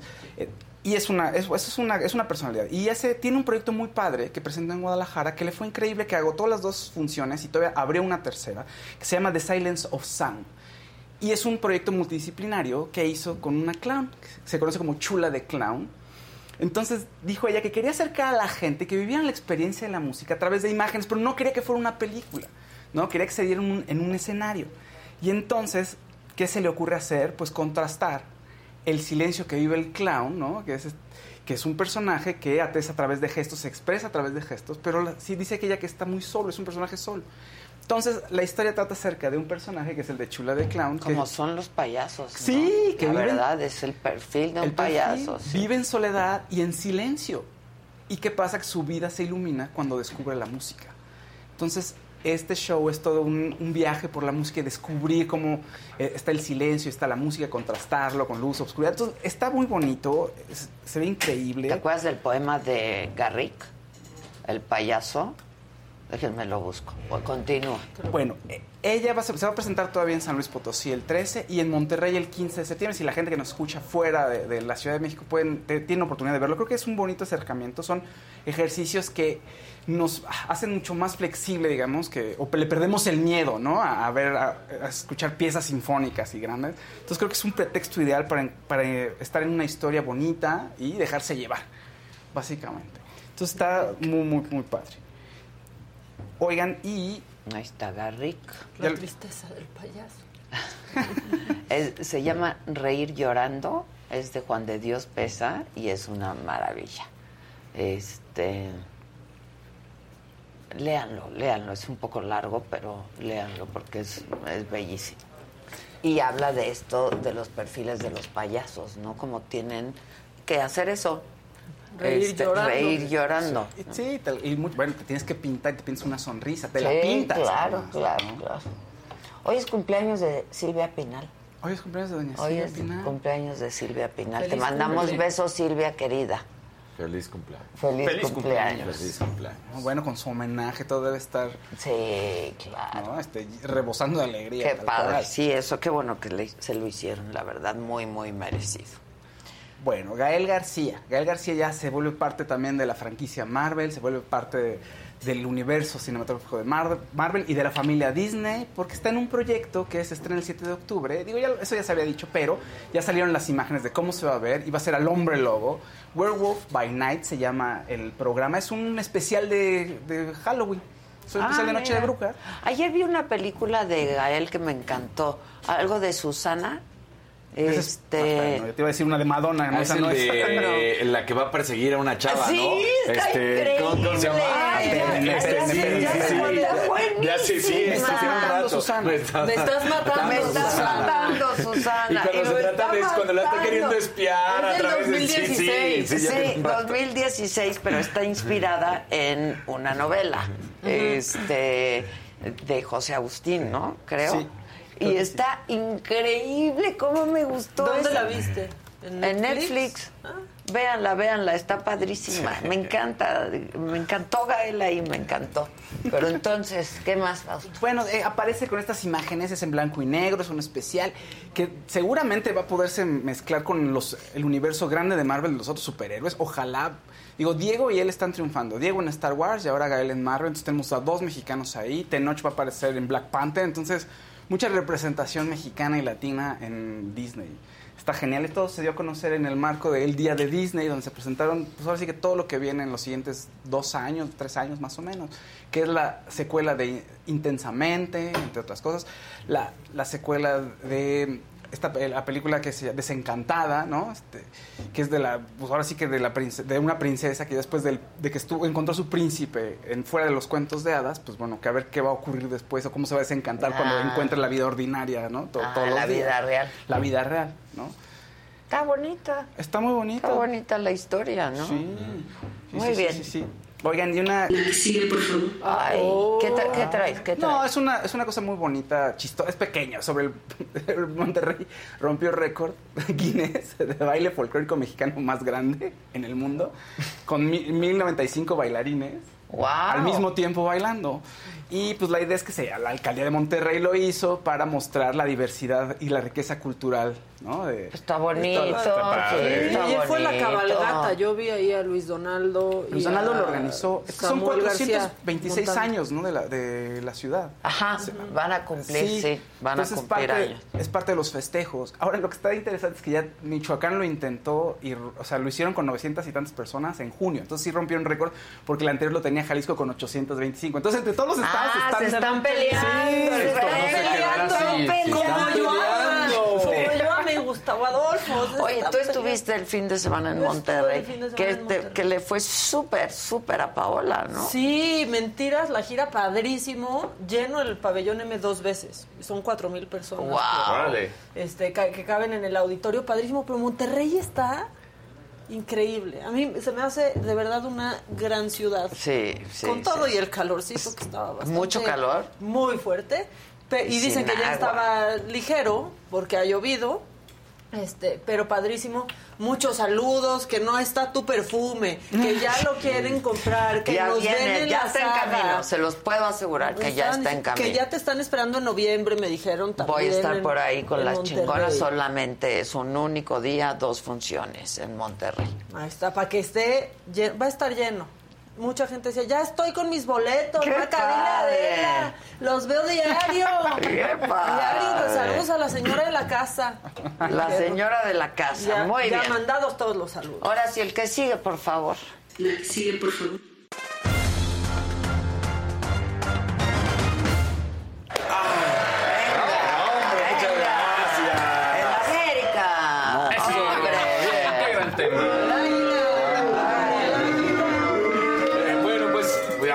Con eso entonces. ¿Quieres llorar? No, fíjate Sí, que. Mira, óyeme. es que te voy a decir algo. ¿Qué va a pasar con el América? Seguramente es ob- obvio que van a estar en la liguilla, pero va a llegar un equipo de estos que entran por la vía del repechaje y se los van a terminar echando, porque además al primer lugar, normalmente en nuestra liga, la estadística va siempre en contra del primer lugar de la liga. Ah, Entonces, ¿cómo eh, ves, Luisito? Hasta no ver, no creer. ¿Cómo ves, Luisito? La estadística. ¿Qué lo que. Mira, oye, son nueve victorias de manera consecutiva. Es histórico para el equipo de las Águilas, nunca lo habían hecho. Entonces, bueno, pues nada más recordar, y esta sí va a doler, cuáles han sido las victorias. Juárez, Pumas, Pachuca, Cruz Azul, Querétaro, Mazatlán, Tigres, San Luis y Necaxa han sido todos estos. Está buscando llegar a la cifra mágica de 12 triunfos consecutivos, que solamente lo tienen eh, el equipo de los Rayos, el, Necaxa, que hoy en día hidro Rayos, Rayos, pero bueno, los Rayos, el León y el Cruz Azul son los equipos que tienen esas 12 victorias consecutivas.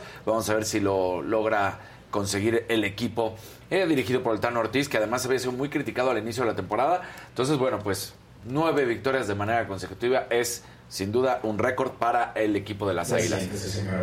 Pues díganle eso. díganle eso, ¿qué? ¿Yo qué? Oigan, la- Están muy crueles hoy estos muchachos. ¿Cómo ves? Se nota que es americanista el señor, ya no quiere más información. Pues es que en serio. Oye, en la Fórmula son 1, los americanos. Max Verstappen está más cerca del bicampeonato. El, el Gran Premio de Italia que se corrió este fin de semana y lo platicamos. ¿Por qué estuvieron con los trajes de neopreno, los amarillos de prácticamente todos los, los corredores de Ferrari? Bueno, pues era por los 75 años y también algunas partes del automóvil traía el color amarillo. Gana Max Verstappen, le sigue Charles Leclerc. En tercero, bueno, está George Russell. Y entonces el campeonato de pilotos también se mueve. Verstappen queda en primer lugar, Leclerc en segundo con 219 puntos, Pérez en tercero con 210. Y la bronca es que Russell, este de piloto inglés de la escudería de Mercedes, empieza a sumar puntos y ya está cerca de Pérez, solamente a 7 puntos. Entonces, pues ya no solamente es el pleito que trae con Charles Leclerc por la segunda plaza, ya también están muy cerca de él en la tercera porque no se ha subido al podio y en cambio los Mercedes cada vez han hecho mejor las cosas.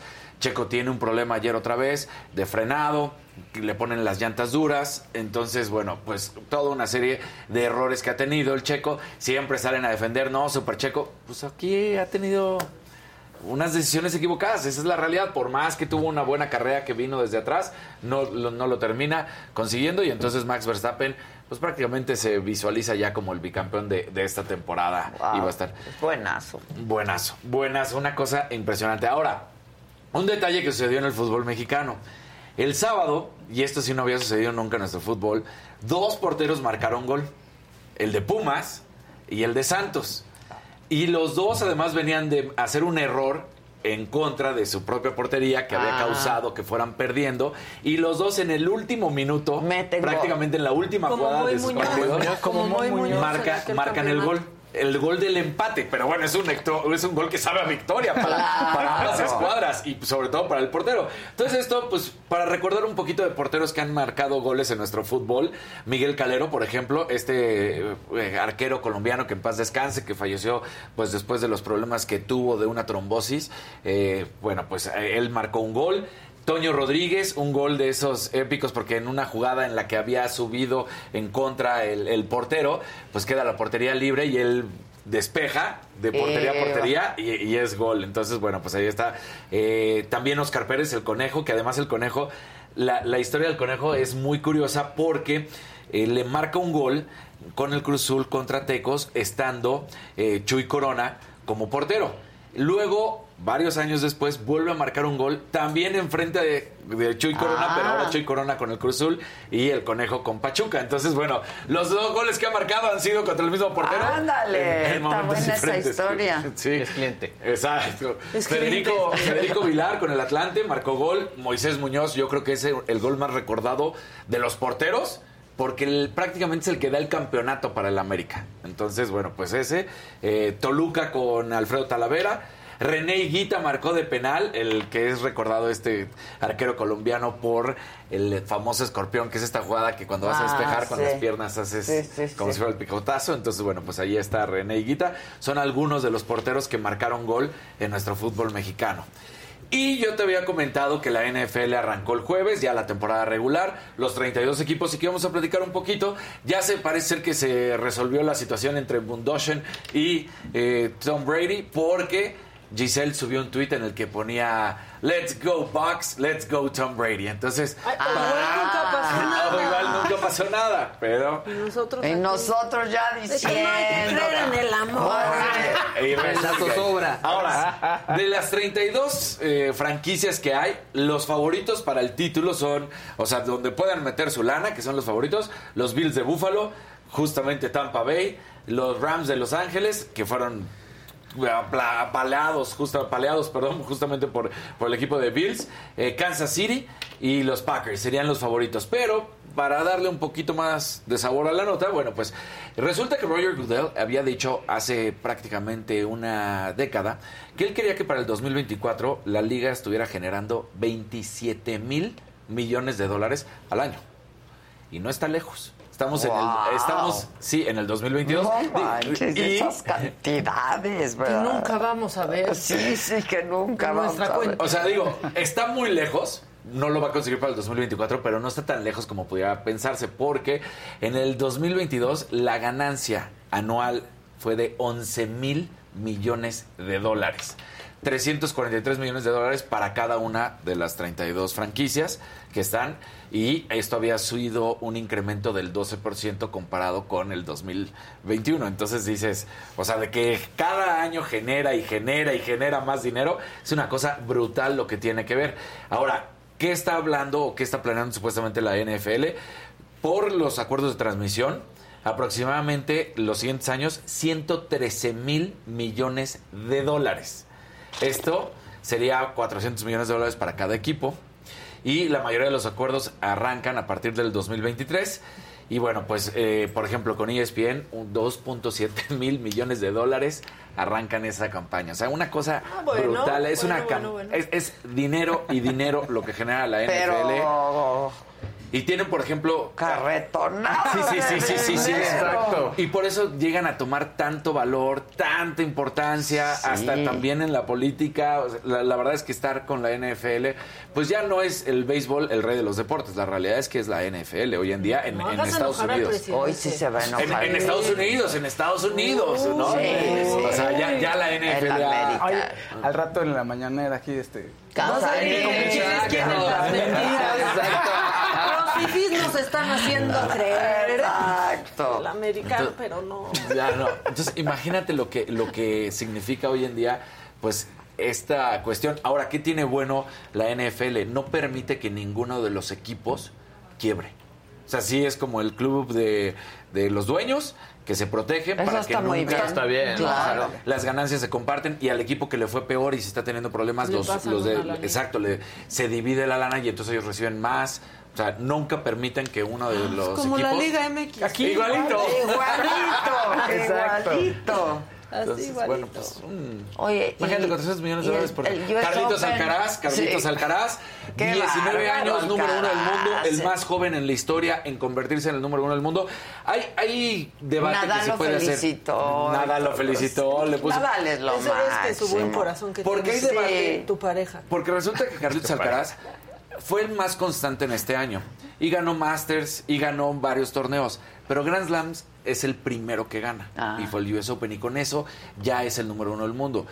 Otros voltean a ver y dicen, bueno, en el pasado, por ejemplo, un Roger Federer, el mismo Rafa Nadal, este Novak Djokovic, nos podemos ir hasta Pete Sampras, eh, Bjorn Borg, tenían que ganar un par de Grand Slams por la cantidad de puntos que te da y con eso llegaban prácticamente al número uno del mundo. Ah. Carlitos Alcaraz ha sido muy constante en todo el año, ha ganado muchos torneos, pero de los cuatro más importantes, que estamos hablando US Open, Wimbledon, el Australia y el Abierto de Francia, Roland Garros, pues solamente ha ganado uno, en su historia y ya es el número uno del mundo. Entonces dicen como, Bueno, pues también ha cambiado algunas cosas. Tiene 19 Tiene años. 19 años. Lo que le falta. Lo que le falta. Sí es, a ver, no es el nuevo Nadal, que quede claro eso. No es el nuevo Nadal, pero sí, Sí, es que el quede bien clarititito. ¿eh? que quede bien clarititito. Pero es el recambio generacional del tenista español. Ahí sí. Porque cuando te empiezan a decir el nuevo Nadal, no, como Nadal, ahí sí, perdónenme, pero creo que no, No va a volver a ver. Digo, no sabemos. Coincido, Casarín. Coincido, Casarín. Pero entonces, pues ahí estuvo. Y sí cambia ya para este momento. Casper Rudd, el, el que fue su contrincante, es el número 2 del mundo. El número 1 es Carlitos Alcaraz. Y Rafa Nadal está en la tercera posición en el ranking de la ATP. Pues muy bien. Muy bien. Ahí está. La que sigue, por favor. La Que sigue, por favor. ¿Quién será? Venga. ¿O tú o yo? O tú, o yo.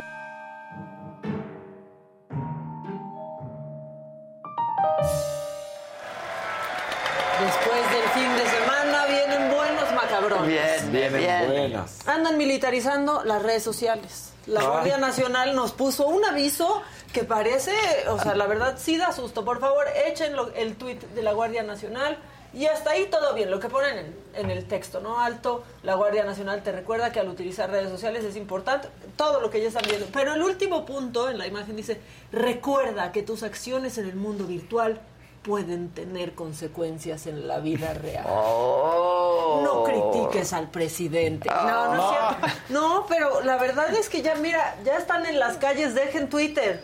Sí. Dejen Sí, Twitter. sí, ¿no? sí, sí, sí. Pues ahí está la Guardia Nacional que ahorita debería de nadar de a muertito, diciendo, no, para que hablen más de nosotros, también vamos a militarizar las, Las redes, redes sociales. sociales, Sí. Y luego fíjense que hay una diputada que se llama María Merced González y no fue al kinder el día que enseñaron cómo se pronuncia la G.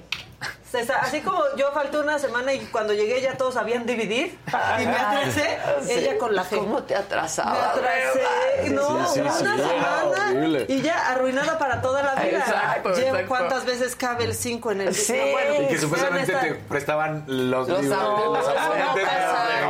no. del abusado del salón. En matemáticas era Sí, bien no. difícil. Ella, ella faltó el día que le dijeron la G suena así. efectiva para enfrentar tales males. ¿Y por qué? Simplemente porque la gente confía en las Fuerzas Armadas. Para eso, basta echar un vistazo a los principales resultados de la encuesta nacional de victimización y percepción sobre seguridad pública, mejor conocida como ENVIPE, que lleva a cargo el INEGI. Curiosamente, el día de hoy, compañeras y compañeros, El INE. El INEGI. Les digo que faltó ese día. Y las fuerzas armadas. Las fuerzas, las las fuerzas armadas. Las fuerzas, el INEGI. Le pusieron un emoji. Un Que- emoji. Un emoji. ¿Quién, ¿Quién es la diputada? María Merced González. María Merced. Ay, me. No, María no, Merced, no. el INEGI. Y luego en otra decía INEGI. Entonces estaba confundida. Diputada, diputada. A fuerza. INEGI. No trae U, no es INEGI. No. Es que se saltó esa clase. Sí, A claro. nadie más el dislate. Es un Ah, el dislate. No ¿Quieren puede ser el dislate. Otro. Luego No. fíjense. A los políticos se les olvida lo que hicieron. Esa diputada. No, esa diputada. No saben la G. El INEGI. No, ya, no, las y la fuerza. del INEGI. Hay que aprenderse la fuerza. La fuerza no estará fuerza. contigo. Sí, no está contigo. Y luego, miren, se les olvida luego a los políticos lo que hacen por andar de queda bien, ¿no? O sea, de, ay, voy por este, voy a quedar bien acá, voy para acá. ah, bueno, Juan Cepeda. Juan Cepeda a mí me cae muy bien. A mí también. Y la verdad, uno no debe de negar el barrio por muy superado que esté. O sea, uno puede salir del barrio. Pero el barrio no debe de salir de uno, debe de estar aquí en el corazón. Y a mí me confundió Juan Cepeda. A ver, venga. Soy de Zacatecas, de Valparaíso. A mí ya me tocó nacer en Nezahualcóyotl. Yo nací aquí, ¿no? Entonces, yo conozco muy bien a todos los vecinos. Aquí, fíjate, fíjate que este es mi... ¿Qué pasó? O sea, en el 2017 en? Nesa y luego Valparaíso, 2021 ya nací ¿Qué en? Valparaíso. ¿Cómo? ¿Qué pasó? Uno no niega, naciste en Nesa, naciste en Nesa, o solo porque ibas por Nesa, pero ahorita, yo que soy de Valparaíso, Híjole. está muy gacho, ¿no? Sí. O sea, la verdad. Y luego fíjense, Fue un dislate. es un dislate, vamos a Es seguir un con dislikes. dislate. Vamos A a, seguir con dislikes. Porque esto, les pido una disculpa, no es un sketch. Es un diputado que se llama Juan Carlos Natale, o Natal, no sé, ¿De es del qué? Partido Verde, pero tienen este sketch actuaciones especiales. Este Andrea Chávez, diputada, está ahí, está el hermano de Belinda, que no es diputado, pero está ahí como una actuación especial. Ah, a ver, Está muy venga. penoso, lo siento. Esto es un asalto, dame tu celular. Tú también, dame tu celular. Dámelo, dámelo, dámelo. Dámelo, dámelo. Esto va a seguir pasando si no es delito grave la aportación de armas. Apoya con tus diputados del PAN, del PRI, de MC, del PRD, de Morena y del Partido Verde para que apoyen la propuesta de los diputados y diputadas del Partido Verde para que sea delito grave la aportación ilegal de armas. I want peace. ¿Por qué? o sea, no, no, no. O sea, está- pena, está- de veras, Estoy qué tratando de apoyar a Marcelo Ebrard. Estoy muy pues, apenada por qué horror. Ya sabes cuando quieres tapar. Cringe, cringe le llaman pena ajena, ¿no? No, Este, no, no, no. El hermano de linda, primero, A ver, hay que verlo otra vez, por favor. ¿Por qué Tome tu celular. Ay, Ay. sí, a ver, venga. Salto, dame tu celular. Tú también, dame tu celular. Dámelo, dámelo, dámelo. Dámelo, dámelo. Esto va a seguir pasando si no es delito grave la aportación de armas. Apoya con tus diputados del PAN, del Es un horror eso. Está Esto muy va a seguir. está- me da Andrea pena. Chávez y Selene Ávila, diputados de Morena, Penita gracias por su ajena, eh. aportación. Ay, sí, Andrea Chávez, que era Ah, como una de las promesas, no. según AMLO, ahí gritando, haciéndole a la... Es una de las promesas de, Sí, de- es del de canal. lo que causa orgullo. De al las presidente. estrellas. Este, ¿qué tal? Es que, ¿qué tal? Y, el otro todo mi rey, el Exacto. diputado mal vestido, fresa, No, no, no, lejano no. a la gente, diciendo El pura pantalón estupidez. mal puesto, los calcetines. Ay, no, ¿qué, ¿qué te pasó en el ojo? Pregunta la gente. Ay, pues un derrame. Un pequeño derrame. Pero voy a estar bien. Pero, o sea, Es que he descubierto que la gente piensa que uno no se da cuenta. Llegué y cinco personas. Tienes un derrame. Sí, ya Sí. lo noté, ya lo sé. Es mío. Es ya me mío. vi en el espejo. Ya lo sé. pero todo bien. Todo bien, Todo pues bien. sí, nomás Y este, luego- cambio de temperatura. Bueno, 15 de septiembre es el grito. es el grito, no, el El grito fue grito. ahorita de Andrea Chávez cuando Sí, la sí, saludó exacto. Nacho Peregrín. Bueno, este, ayer fue el 9-11, este, pues aniversario de las Torres Gemelas, pero hay que recordar un clásico de Donald Trump cuando confundió el 9-11 con el 7-Eleven. Para que vean que allá también hacen idioteces, pero hay que recordarlas. and our firemen down in 7-Eleven down the World Trade Center right after our police and our firemen down in 7-Eleven down the World Trade Center right after it came down and our police and our firemen down in 7-Eleven down the World Trade Center El 7-Eleven. 7-Eleven. Sí. Y luego, ¿quieren nada más una cosa que documente su optimismo? Bien, Sí. rápido. Sucedió en Tlaxcala. En pleno table, una propuesta de matrimonio a la señorita que estaba ahí en el tubo. Y esto demuestra, esto demuestra que el amor sí existe y Tlaxcala también. Sí, Porque sucedió en Tlaxcala Tlaxcala. también. Ahí está, mira, Mira. propuesta de matrimonio. Ándele, pues. Y está padrísimo, El amor sí existe Para y que no digan Tlaxcala que no existe el Sí. amor ni Ahora, la Tlaxcala. verdad me preocupa que esto haya sucedido en Tlaxcala, en un table, el estado con más trata en De nuestro mujeres, país. sin duda, sí. Este, Y pues Tan chiquito el estado. traigo más, pero siento que me estoy aborazando. Pero es que el doctor Simi llegó a Reino Unido. Sí, No. No, solo pongan ese, por favor, porque entre, entre flores, ahí estaba el doctor Simi. Doctor Simi llegó a Londres para honrar a la reina. No lo Miren veo. que girasoles, que muchos tulipanes. Doctor Simi. Ahí va. Al final. Párenlo, párenlo. A ver, Ahí les va. Ahí, Ahí les está, va. ¡Ay, doctor En Simi! bolsita y todo. En bolsita como flores. Como flores. No, no, ya, de verdad. Sí. No, no, no. Bueno, pues el que sigue, por favor.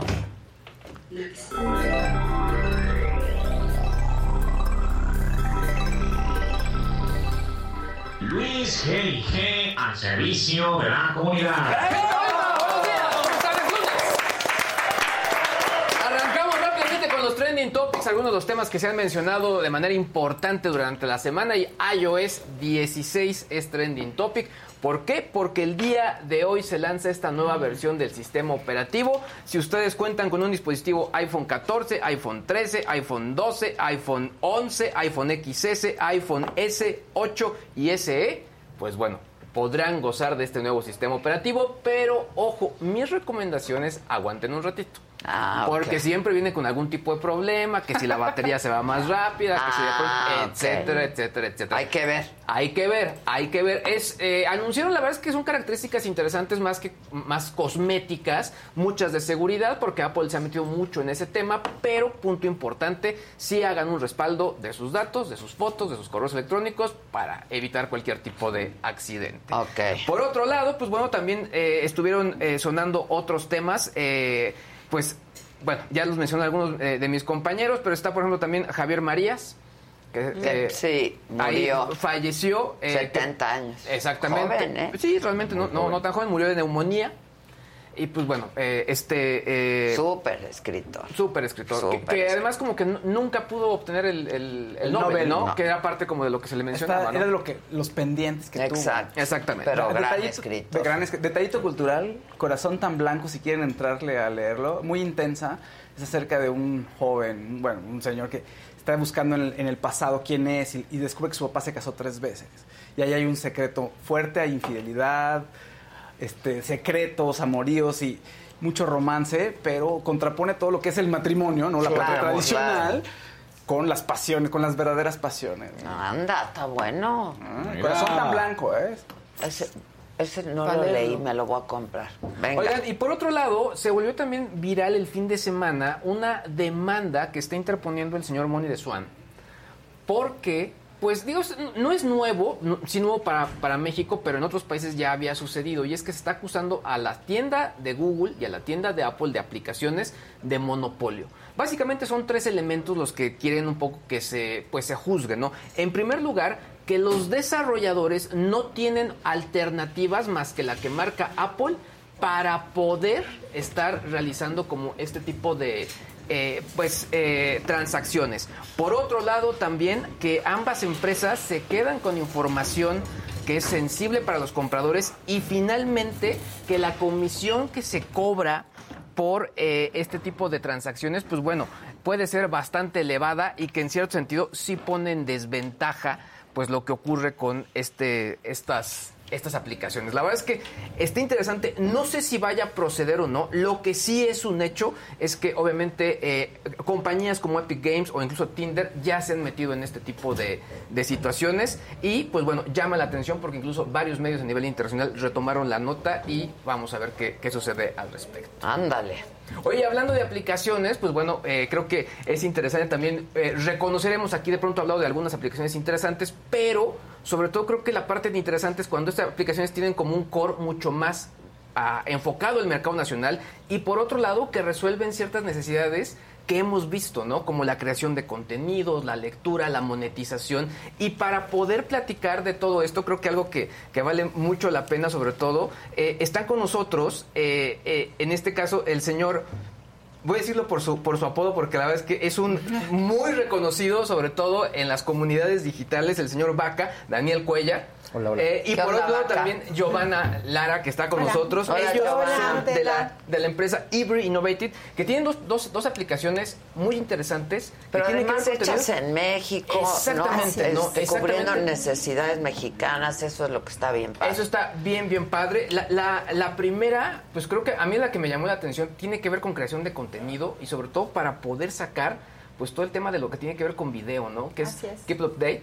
Keepupdate.tv es una aplicación, es una ventana para nuevos productores que quieran eh, subir su contenido, puedan monetizarlo tipo YouTube, pero también quienes quieran producir, algunos productores que estuvimos en alguna empresa y que ahora estamos trabajando ahí, pues también hay la oportunidad de desarrollar talentos mexicanos, tanto a cuadro como detrás de, de cámaras. Yo estoy viendo la parrilla y hay cosas- haces un contenido, lo tienes y pues lo podemos Lo subir ahí, Exacto. ¿no? Exacto, y sobre todo creo que la parrilla es bien interesante porque hay contenidos que tienen que ver con espectáculos, con noticias, con deportes, pues un poco con cultura alternativa. Eh, hay, hay uno que me llamó la atención que te explican un poco el tema de juguetes, ¿no? Juguetes que te puedes encontrar como quizá en, el es. metro, cosas por el estilo, Sí. y te explican la historia de estos juguetes, ¿no? Sí, tenemos un noticiero de espectáculos de chisme que ya ves que ni se nos da Sí, a nadie, ¿verdad? ¿verdad, mi querida Maca?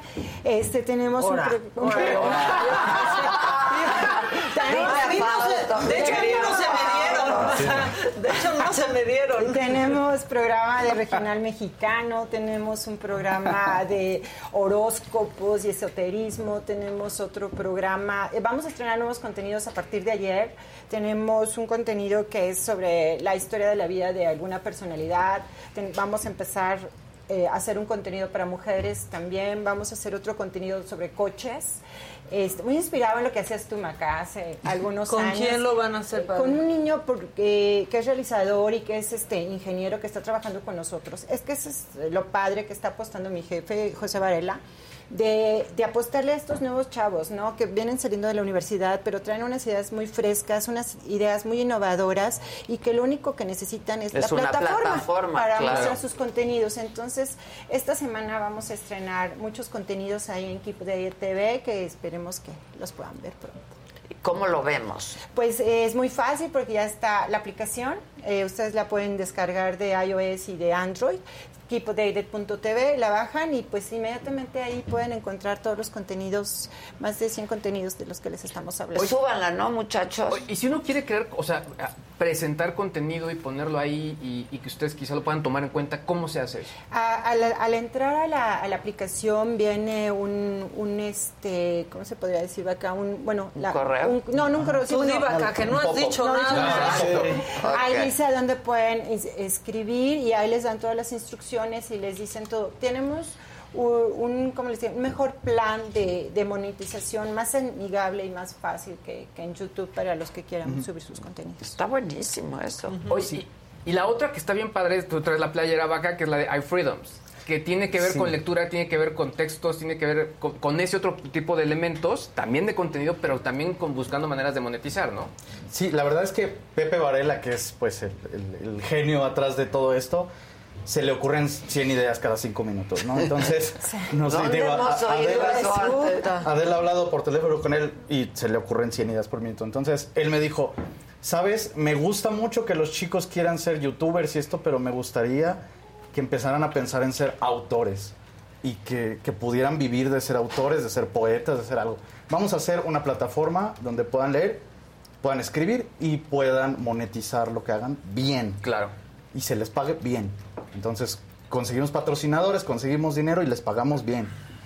Y después empezó a crear eh, Keep Updated, donde está Gio en producción eh, liderando.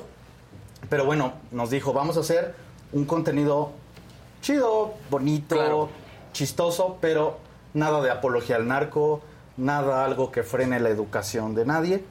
Y ahora, por ejemplo, un nuevo proyecto que, que no lo traemos, este, pues para ustedes no les mandamos nada, pero traemos, por ejemplo, estas Patzel, que son A mí eso me encantó, ¿eh? unas tabletitas que vamos a hacer para los niños. Van a salir a muy, muy, muy bajo costo. eh, ya con Android 12, con actualización a 13. Claro. Con un año de internet ilimitado para todas sus clases en línea. Está buenísimo. Todo esto. Buenísimo. A mí cuando me platicaron dije, wow. Está increíble, nos vamos a aliar con varias telefónicas para que los niños puedan tener sus clases, si van en el metro, que las tengan en el metro. Claro. Eh, y también van a tener todo el contenido de Keep Updated, de iFreedoms. Ya va a estar ahí, ya va a plataforma. estar ahí en la tableta. Oye, Vaca, además, tú estuviste manejando comunidades en Campus Party durante mucho tiempo. Y durante mucho tiempo, los que íbamos a ese tipo de eventos eran como este tipo de temáticas que se manejaban. O sea, lo que en los hackatones, lo que querías hacer, cómo, cómo irrumpir en mercado. Y veo estos proyectos, también ti- tienen un chat bastante interesante con eh, medidas de seguridad. O sea, y todo esto responde al mercado, a lo que está buscando la gente, a la creación de contenido. Y pues creo que eso vale la pena también mencionarlo. Sí, la verdad es que nuestro equipo de trabajo de, de- de programadores prácticamente todo salió de Campus Party. O sea, me fui checando a los talentos este, y los líderes de comunidades me los jalé para acá, ¿no? Y por ejemplo, también estamos haciendo un chat eh, que va a ser pues como el WhatsApp mexicano, se puede decir, pero va a tener medidas de seguridad eh, corporativas para que no se pueda, o sea, vas a mandar algo con tu huella y biométrico y que sea algo mucho más seguro, pero también tiene eh, tecnología de inteligencia artificial y de machine learning para que pueda detectar si alguien está cometiendo grooming contra un niño o niña y entonces va a detectar Buenísimo. piel o el algoritmo va a detectar, oye, estas palabras son de un acosador, entonces vamos a frenar esto, tenemos contacto con las autoridades directamente, entonces, pues bueno, lo hacemos lo Cosas más que no seguro han, po- posible. no han podido hacer otras plataformas, No, ¿eh? no, que- no, no. de lo que hemos hablado aquí. Sí. No, la verdad es que Pepe, Pepe Varela le invierte mucho a esto. Y a veces en pérdida, pero dice, no, no, o sea, si es para los niños, va y, y consigue todos estos aliados de telefónicas, de marcas y eso para poder entregar esto a los niños, que a lo mejor va a salir un poquito más de 3 mil pesos, pero ya con el hardware y Claro. con internet ilimitado por un año. Es mucho más barato A que ver, cualquier o sea, tableta. nosotros hacemos este programa, ¿no? Él me lo dijo Adela, que se sube a YouTube, que se sube a Facebook, no se clipean.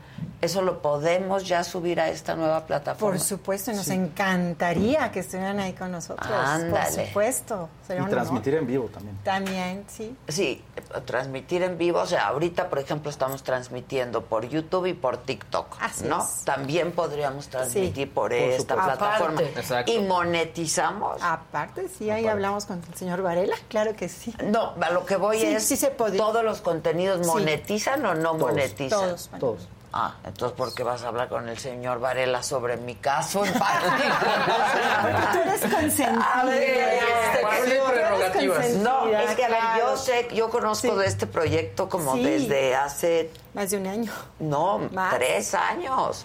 Y porque les tocó la pandemia. Exacto. Como desde hace Sí. tres años que conozco del proyecto y me entusiasmó mucho porque pues hablamos de YouTube y hablamos de Facebook y hablamos de TikTok y habla- pero una mexicana pues no hay. Y además ¿no? también siempre se habla como de este tipo de compañías que al final están ahí y son plataformas y son independientes y esto te da como un poco más de autonomía, ¿no? Y sobre todo también de estar teniendo otras alternativas dentro del mercado para poder seguir monetizando. Claro. O sea, no que digamos no poner los huevos en una sola canasta, Exacto. sino estar diversificando. Claro. Así es. Ahora, ahora, en términos, a ver, Vaca, yo puedo transmitir en vivo por cuántas plataformas al mismo tiempo o cómo es la cosa. Puedes meterte por tu, OBS, eh, tu OBS. Un, software, Tu Ok, software. ok. Claro. Eh, normalmente ahorita los streamers pasan directamente a YouTube, a Twitch, a Facebook, a todos. Ajá, como hacemos ahorita. Ajá. Te conectas a la misma de Keep Updated, te damos los datos de conexión y también transmites por Keep Updated. Ahorita Ok. le avisamos a Josué. Y mone- sí, exacto, hay que decirle al Josué, Josué, queremos transmitir por ahí. Y monetizas, pero no en la misma cantidad en este momento como monetizas en otras plataformas, quiero Así es, pensar, ¿no? Así es. este, Es, es un poco más porque todavía no hay tantos usuarios, ya está viendo, ya hay 80 mil usuarios y eso que lanzamos apenas en agosto, en los mediados de agosto realmente, ya hay 80 mil usuarios, pero sí que se paga más el ratio. Ah, ok. Ajá, o sea, eh, YouTube sí se queda con bastante, Con una bastante buena dinero. parte. Te Sí. da prácticamente centavos de lo que tú ganas realmente. Exacto. Acá sí se va a prorratear y por otro lado YouTube sí hace una gran diferencia entre suscriptores de Estados Unidos y de México o de otros países de Europa. Se Y pagan diferente. mucho menos. Sí. Sí. Es Nosotros- que hasta en eso estamos Sí. discriminados, La verdad, sí. Vamos a pagar tal cual va. O sea, Claro. Si la marca paga tanto, bueno, pues se te da y ya. Ok, ok, pues está Así bien es. interesante. ¿eh? Bien. Y luego, ¿con cuántos contenidos? Más de... Más de 100 ya tenemos este arriba, más 100 de 100 contenidos. eh, Eh, también en iFreedoms hay ya 11 mil suscriptores, suscriptores también. 7.400 escritores, hay más de 9.000 lectores. Entonces sí, está creciendo mucho esto. Muchachos, vamos Sí, a apoyar el encontrar proyecto. No, el lo que lectura. quieran de- para, para hombres, fútbol, eh, gadgets, eh, espiritismo de mujeres, o sea, van a encontrar lo que buscan ahí, equipodated.com. Ok, está increíble. Sí, está padre, sobre todo porque a mí me gustó mucho eso, creo que la, la parte de la parrilla, porque se ve muy llamativa y sí es como un reflejo de pronto de otro tipo de programas donde, lo- digamos, estás buscando y puedes tener como muchas opciones, ¿no? Es decir, no, tiene, no está como eh, pegado a un target, ¿no? Sino Claro. que hay muchas alternativas y eso obviamente pues atrae a más, más, más público, ¿no? Ya. Y gratis, es gratis. Y es lo que yo iba a decir, es, gratis, no Sí, tienes sí. que pagar Sí, nada. nada, ni Y hay a- humanos atrás de toda la plataforma. O sea, si vemos que a alguien le gusta más algo, bueno, yo empieza a producir cosas nuevas. Claro. Y por ejemplo en iFreedoms hicimos una prueba piloto en la FIL, en Guadalajara. Qué padre. Y dijimos, bueno, pues que los chicos empiecen a escribir y las personas, ¿no? En general. Y pensamos que iban a escribir poesía, cualquier cosa. ¿Y no, qué? empezaban a escribir. Llegaba gente de la tercera edad. Oye, ¿puedes, ¿te puedo dictar y le escribes, por favor? Ay. Sí. Con, con historias de abuso, de un montón de cosas. Niños, Denuncias. niños de 10 años escribiendo cosas muy fuertes. Entonces, a partir de eso, Brenda, que está por allá, este, que es, que es la, la jefa de las plataformas, digamos, eh, pues hace encuentros y hace todo esto llamando a gente afín a esto que está buscando la gente, porque si los escuchamos, güey. Eso está bien bueno, porque en serio la- realmente hay mucha gente que está buscando dónde publicar. Y sobre todo, más que dónde quieras publicar, es que te lean. Claro, Ese es el punto. claro. Y aquí tienes una comunidad donde además monetizas y además te leen. Creo que se cumple esas dos funciones importantes. Y que ahora la comunidad es pequeña, pero va a ir creciendo. Sí, ¿no? exacto. Claro, entonces una- más gente te va a leer. Eso me parece increíble. Es una plataforma muy amigable, muy sencilla de entrar, muy sencilla de subir, o sea, no está complicada para que... es- Tú sabes que la tecnología, cuando te lo ponen fácil, le sigues, cuando te empiezan a poner ahí... Que sea friendly, Sí, amigable. Sí, Exacto, sí, sí, y sí, sí. iFreedom es una plataforma de diseño muy bonita y es muy amigable para tanto para leer como para que tú puedas subir tus contenidos. Algo importante es que no nos quedamos con los derechos de autor de las personas que escriben. Entonces, si de repente se encuentran un escritor increíble, alguna editorial, oye, pues pásale, incluso si te podemos ayudar con la experiencia que tenemos, bueno, adelante. Eh, no nos quedamos con ese crédito. ¿Y hay límite de texto, de palabras, no, de algo? No, hay, hay poesía corta, hay prosa corta. Hay cuentos. Hay cuentos. hay gente que está subiendo su tesis en partes. Ándale, eso está, Y está padre porque pues está monetizando los textos. Entonces sube su tesis. Y haciendo la tesis. Claro. porque tesis se en Claro. nada, Y además les comentan. No les está- comentan, so- "Oye, estás cometiendo este error sobre tu tesis. Pum, pum, pum. Hay un montón de gente que luego utiliza de- como bibliografía, bibliografía, perdón, tesis, ¿no? Pero eso, las llegabas a las bibliotecas y después te las encontrabas. sí, Esto está sí. bien bueno, ¿eh? Oye, ahora, los proyectos que ustedes ya tienen ahorita en este de Keep Updated, ¿salieron ah, de manera eh, producción de ustedes? O sea, ahorita son... Son 100% Todavía no ha habido una relación que llegue alguien y diga, oye, yo quiero pasar mi canal como lo platicaba Adela. No, todavía O sea, no. Eh, nosotros empezamos con estos nuevos contenidos en mayo, que sacamos el- la, el prim- la primera tanda, por decirlo así, de 6, 7 contenidos.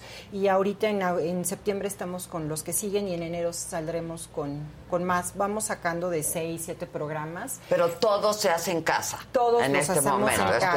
todo Pero se hace si en casa. hay alguien que diga, yo quiero producir un programa para niños o un programa para mujeres, que pues no sé, aunque sea igual, siempre va a haber una diferencia en todo lo Claro. que se haga, pues es bienvenido. Y también se pueden acercar los productores y podemos hacer diferentes modelos de negocio. A ver, lo vas a hacer aquí, nosotros te pagamos un sueldo, o tú me vas a entregar tu lata ya terminada, o sea... cobras. Y sí, y cobras, exacta- exactamente. Ahora, si tú haces un contenido para YouTube, subes un programa, no sé, de cocina, ¿no? ¿Cuánto tiempo te vas a tardar en monetizar en YouTube para que tu programa sea exitoso? Son muchas reglas ya. Pues sí, mucho, sí. Ahora, lo, haces, lo, lo metes con nosotros y si tú no te quieres meter en la bronca de, de producción, de que si el foro y todo eso. Ustedes lo producen. Nosotros lo hacemos, te damos un sueldo y te vas a llevar un sueldo seguro mensualmente que pues para de aquí a que te lo de YouTube. Más lo que monetiza. Más lo que monetices. Y más que tú como externa tendrías que pagar tu foro, tus cámaras, tu editor, Claro, ya sabes, claro. Todas las Ustedes cosas. ponen Sí, eso. lo sé muy bien. Sí. Pues así estamos. así. Mientras Sí, el sí, contenido sí. valga la pena. Incluso ya hay alguien, eh, gente de Colombia que vio por ahí Keep Updated y dijo, oye, Anderson Niño, que es un comediante famosillo ya, y dice, oye, pues a mí me gustaría mandarles mis programas, ya los va a mandar, ya va a estar eh, acá con nosotros también, y varios estandoperos también quieren meterse. Yo vi dos que me llamaron la atención, que hay dos proyectos de magia. Sí. como de pronto casi no ves ese tipo de, de contenidos. Es algo inocente y bonito. Sí, Claro, exacto, la magia es increíble. Sí. Que dicen que qué pasa con los datos de los usuarios. O sea, No, sí, sí tenemos mucho Muchos cuidado, candados y muchos- muchos candados. Tenemos, este, obviamente, contratos con abogados que para cuidar toda esa parte de, de no divulgación. exacto. Este, obviamente, pues los programadores manejan datos sensibles, pero no, no hay forma. No hay mal uso, No, no, no pues, hay mal porque uso. alguien decía por aquí, ¿y a quién le pueden vender? ¿Y qué tal que vendan los Esos datos, de los datos. usuarios? No, no, no, estamos, digo, sobre todo porque no hay plataformas, no hay muchas plataformas mexicanas, entonces vamos a tener al INAI sobre nosotros Claro. y vamos a tener a todas las autoridades sobre nosotros, pero no, estamos, estamos jugando limpio, estamos eh, bien y con todas las de la ley, es decir, hacemos todos los contratos correspondientes y bien. No, está increíble. Está a cool. mí me gustó muchísimo desde que conocí el proyecto, pero que además ha ido evolucionando. Sí, el señor Varela tiene ocurrencias de pronto, ¿no? Sí. Este, pero ha ido cambiando, ha ido creciendo, o sea, no empezó y está muy bien hecho. O sea, se ve muy bien. O sea, en la parte del diseño se ve muy bien armadito, la usabilidad, o sea, como que todo está bien pensadito. Se hace con mucho amor. La sí, la verdad que sí, Vaca, tú eres responsable de todo eso ahora para que aguante la plataforma. Es un buen pro. Es que es la neta, ¿no? Porque de pronto si hay mucho contenido, o sea, YouTube. que no se caiga, que no se Exacto. Pues yo, la verdad es que yo vengo de sitios este, donde se llenaba de mucha gente, entonces sí estamos muy conscientes de lo que puede pasar si de repente sale un boom, ¿no? Lo que le llamábamos en los 2000 es el efecto DIG, que era algo que explotaba tus servidores, pero tenemos clusters con Amazon, con Google Cloud, entonces si de repente hay muchas visitas, bueno, se extiende a los servidores de Google Cloud. Exacto. Claro. Sí, porque luego se cae. Sí, exacto. Luego se cae. Todo Y eso en Mercurio saber retrógrado. muy bien. Ahorita todo puede pasar. Hemos visto dependencias de gobierno que uno dice, oye, Sí, pues ¿por qué? ellos, ellos deben tener la mejor tecnología. Híjole, es que se te cayó porque no pagaste el antivirus de 30 dólares. Sí. No manches. No, Sí, bueno, se ha el, pasado. el servidor, o sea, El digo, ya- ya que te clavas bien y dices, servidor tiene es- que estar choncho. Exacto, son servidores, pues de pronto de pruebas gratuitas a veces. Sí. No Exacto. como los del SAT que se caen. Se caen. No. Ahora, Ay. platícale a la gente tú dónde has estado para que entiendan quién es el vaca. Pues he estado desde La los, vaca. desde los 12 años haciendo comunidades. Este, hice vaca.com, hice Sonaguares. A ver, se está viendo muy muy, Muy modesto, muy Era uno de los foros de desarrollo más importantes de México y Latinoamérica. Sí, sí, era el segundo más grande del mundo. O sea, o sea, na- nada más. Nada más. Nada más. O sea, la Sí, verdad. sí, No, sí. era, o sea, de pronto sí eran esas personalidades que, eh, digamos, ibas a los eventos y está, no, va a dar una charla o está ahí, etcétera. La gente se toma fotos con él, o sea, no, es muy, muy reconocido en, en todo el gremio, pues. Sí, y conocido también como la vaca. ¿Por qué? Cuéntales. A mí ya me contó. Ah, sí, pues, pues eh, mi primer amor este, me, me regaló una vaca de, de plata y entonces este, una vaquita, un colguije y lo traje por muchos años porque pues ella se tenía que ir lejos.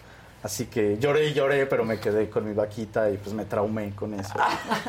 Me obsesionaste. obsesioné y la gente me empezó a llamar vaca. Y, pero se veía muy gacho BACA, ¿no? Entonces dije, bueno, BA-K.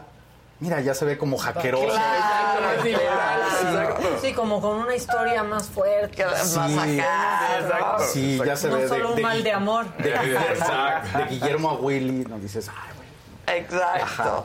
Está muy bonita. Qué bonita historia, la verdad. Y la Yo les deseo. no la usamos. Aquí la traigo. Traigo, Pero ya el traigo colguije No, ya no, pues, está en un, en Donde un lugar tiene que estar. Donde tiene que estar, la verdad.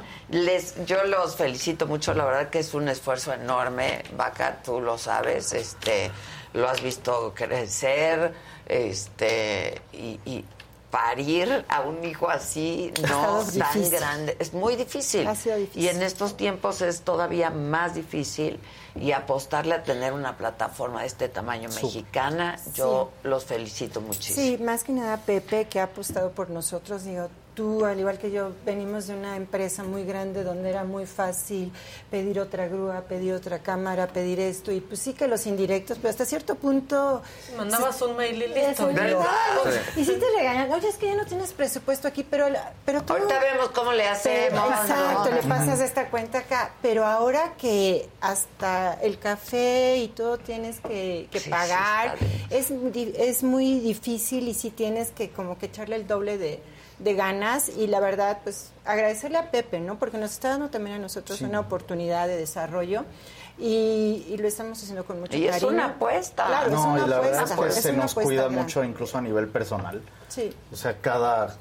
eh, algo, algo muy chistoso es que en dos años que llevamos, empezamos tres pelados programando y ahora somos casi 70 personas. Sí, y van a ser ahí 100, vamos, ¿no? Me Wow, en dos años, en dos años no se ha ido nadie.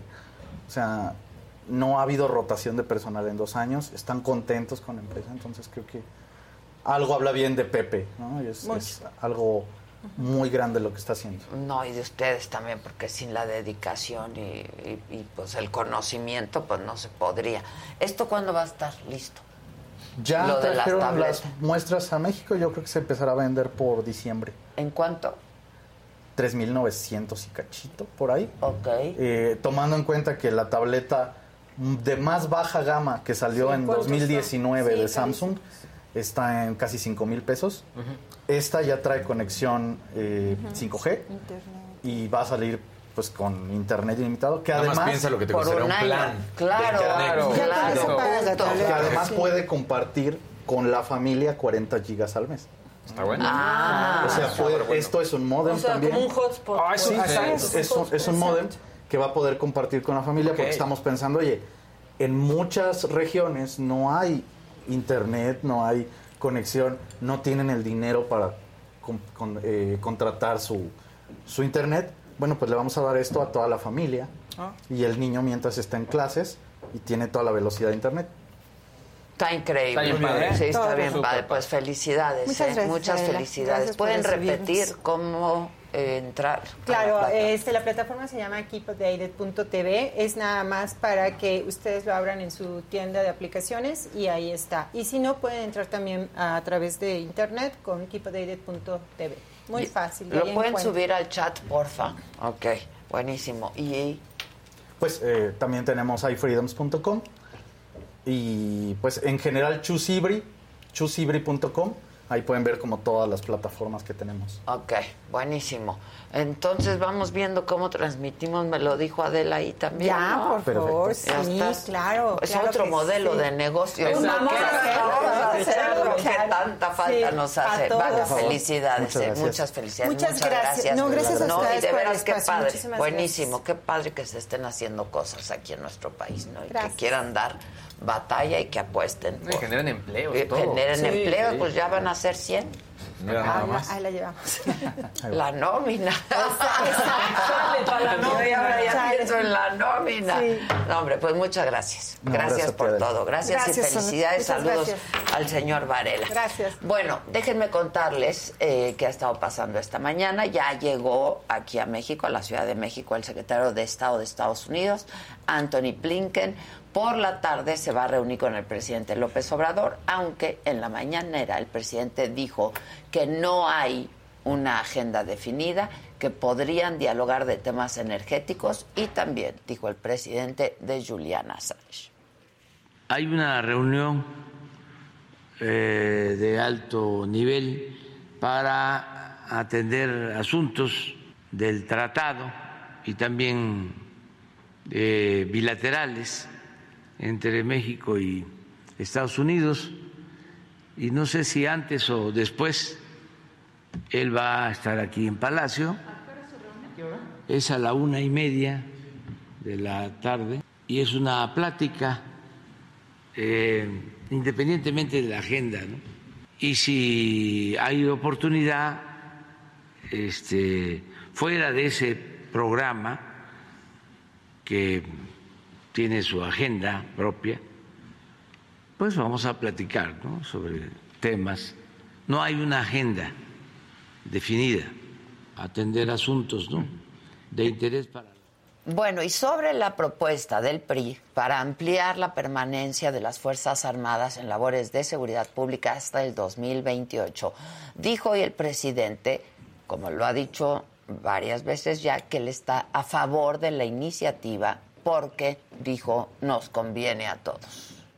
Yo estoy eh, a favor de que cuando menos se amplíe el plazo, aunque eh, estén haciendo evaluaciones periódicas, pero sí es importante que se amplíe el plazo porque el año que viene, en marzo del 24, termina el plazo y ya no podrían eh, ayudar en tareas de seguridad ni el ejército ni la marina. Entonces, tenemos que seguir contando con el apoyo de estas dos instituciones. Y también sobre la Guardia Nacional, el coordinador de los senadores de Morena, Ricardo Monreal, aseguró que por no respaldar esa reforma se inició una campaña en su contra, donde incluso se usan, dijo, recursos públicos.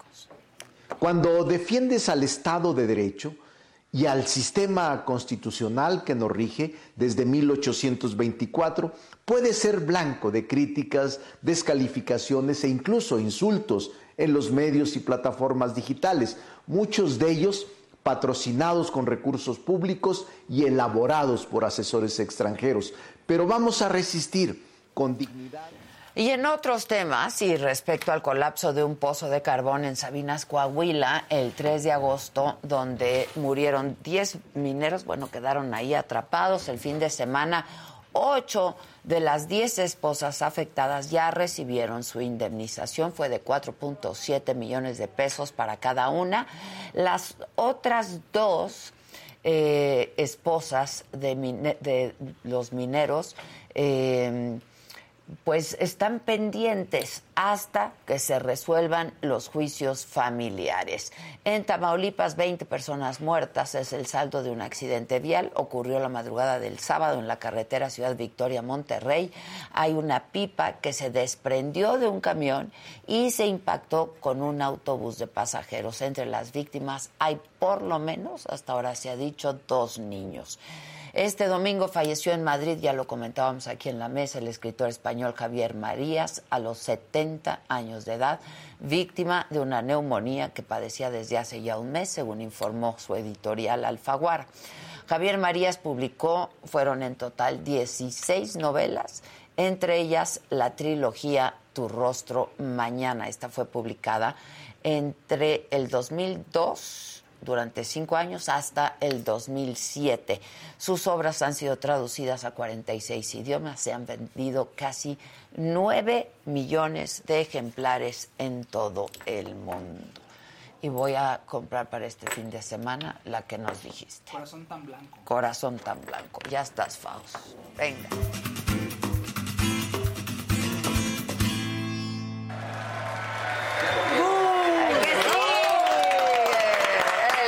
Sigue, por favor, mi querido Gus. Ay, ay, ay, ay, ay, ay, ay, ¿qué pasó? ¿Cómo estás, Adela? ¿Cómo Muy están bien, ¿y tú? También, muy bien. Qué bueno, Gus. Pues fíjense, eh, les quiero comentar, en 1994 uh, estábamos- estábamos inaugurando el Centro de la Imagen, que era así como que la casa de la fotografía. Hace casi ¿no? 30 años. Sí, hace casi 30 años. Híjoles, man. Y entonces llegó una carta.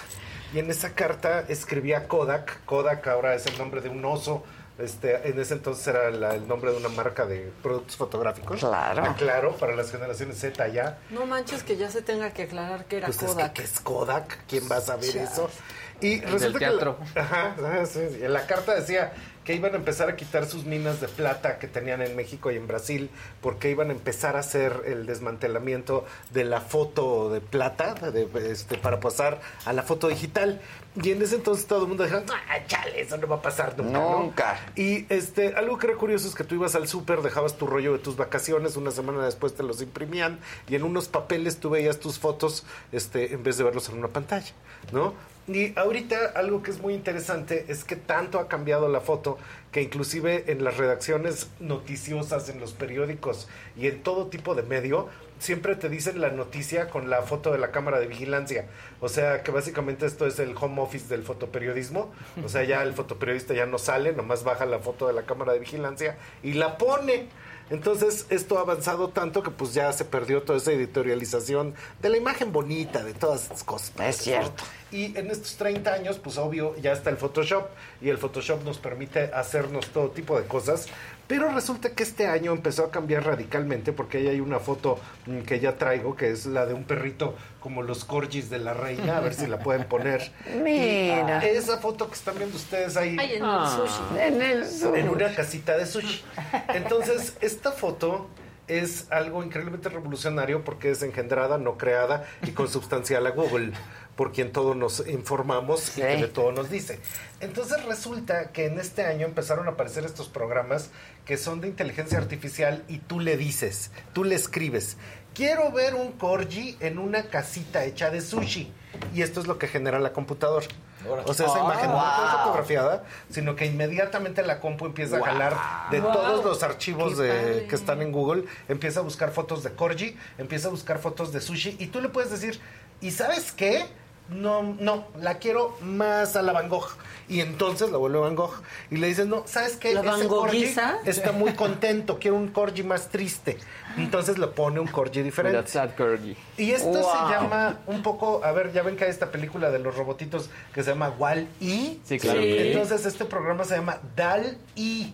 O sea, como si fuera Dalí, Dalí. pero es Ah, DAL-E. ok. Y no es un programa público. Entonces resulta que Google lo sacó en inteligencia artificial, una cosa muy avanzada. Pero esto no salió así de la nada. Resulta que en los últimos años ya había una cosa que se llamaba Deep Dream. Y esto de Deep Dream es que le soltabas una foto a Google y le decías así como, ¿tú cómo te la imaginas? Y como que te llenaba de, como que Google se metía al LCD y sacaba unas imágenes totalmente enloquecidas, ¿no? Y resulta que esto ya es tan común que ahorita hay un video de Dana Paola que se llama Éxtasis. Y hay todas unas escenas en las que Dana Paola se va por ahí a la party y entonces empieza a volver ¿Es como la Paola? imagen Sí. totalmente abstracta, Wow. como dibujada, como si fuera toda una serie de locuras. Y entonces eso lo están haciendo con esta misma idea de la inteligencia artificial, ¿sabes? Ah. De hecho, también tú lo sabes. Nada más pongo esta imagen completa en la pantalla y los detectores dejan de monetizar porque dicen, ese es un video de Ana Paula. Porque inmediatamente reconocen la Sí, imagen. lo sé muy bien. Lo Claro, sabes muy lo bien. sabemos Sí, muy no, bien. Ni, ni enseñe. ¿No? Y de hecho, mira, si nos seguimos con todo el resto de las imágenes, eh, han empezado a aparecer precisamente, eh, ha sido una discusión en las últimas semanas. Hubo un cuate que mandó una de estas fotos, lo mandó a un concurso de arte y ganó, por supuesto. Pero entonces aquí, por ejemplo, es lo que tú le dices es, mira, quiero un mapache que va a ir al espacio, ¿no? En este, ya ves que iba a celebrar esta, su estación espacial, Ajá. este, Tlaxcalteca, que se iba a llamar Alce, pero quién sabe qué ya pasó porque es de esas ideas que, Que- se que surgen. Entonces, este, este, este mapache iba a ir ahí a la estación espacial, ¿no? Al satélite Morelos, ya estaba listo el mapache. Y en todas estas que siguen, lo que tú estás viendo es que simplemente lo que tú quieras imaginar, se lo dices a la computadora. Y lo hace. Y lo hace. O sea, adiós Photoshop y así. que- Adiós todo. Adiós diseño gráfico. Adiós Ustedes, diseño ustedes se gráfico. podrán preguntar, bueno, ¿y este cuate si es trapostrendo? ¿Por qué está hablando de esto? Porque ahorita, aunque todavía es, digamos que primitivo, esta es la versión de Google que todavía no está abierta al público. Entonces, mira, por ejemplo, quiero un osito nadando, este, en, al- un osito olímpico. Ajá. ¿no? Exacto. Entonces ya te lo hace, etcétera. Sí, sí. Pero ahorita tú ya puedes hacer eh, lo que está disponible para la gente es más chafa.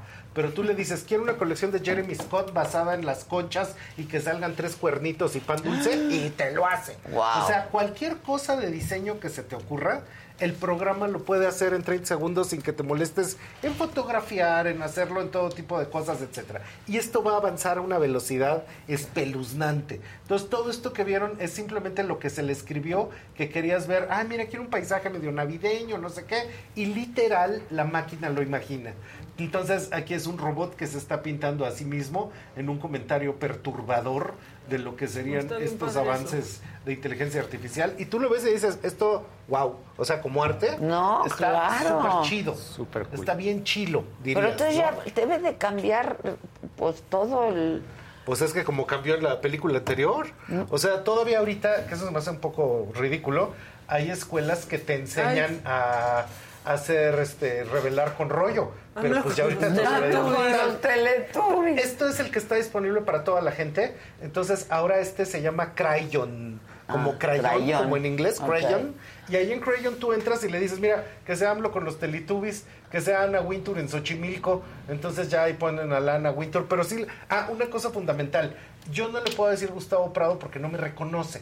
En cambio, si pongo a Claudia Sheinbaum, Pues inmediatamente no, no, jala- no, inmediatamente con orejas de jala- burro, jala la imagen. ¿Por O sea, porque la así? reconoce porque hay mucha búsqueda de, Claro, de, de Sheinbaum, Claudia, de AMLO, claro. etcétera. Jenny Rivera de fiesta con Shrek. Entonces, como ves, la, la versión libre para toda la gente sí lo intenta, sí alcanza a ver, pero le cuesta mucho trabajo. Mark Zuckerberg en Tepito con Carmen Salinas No, comprando no, no. licuachelas. Ya, pero esas caras.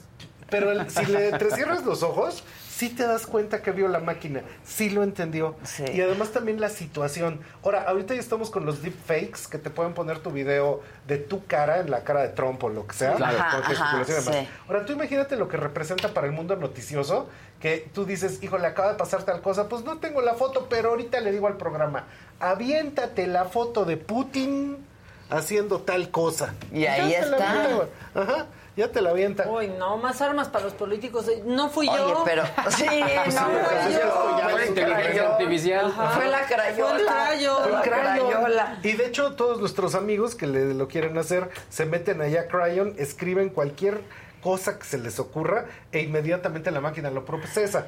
Y de hecho, nos permitimos decirle a la máquina, a ver qué te parece. A ver. Le dijimos a la máquina esto que van a ver aquí. Entonces, esto fue Adela Micha Ándale. en la corte de María Antonieta en pintura. Pero Adela Micha se fuera parte de la corte de María Antonieta y eso fue lo que generó. Está bien padre. Increíble.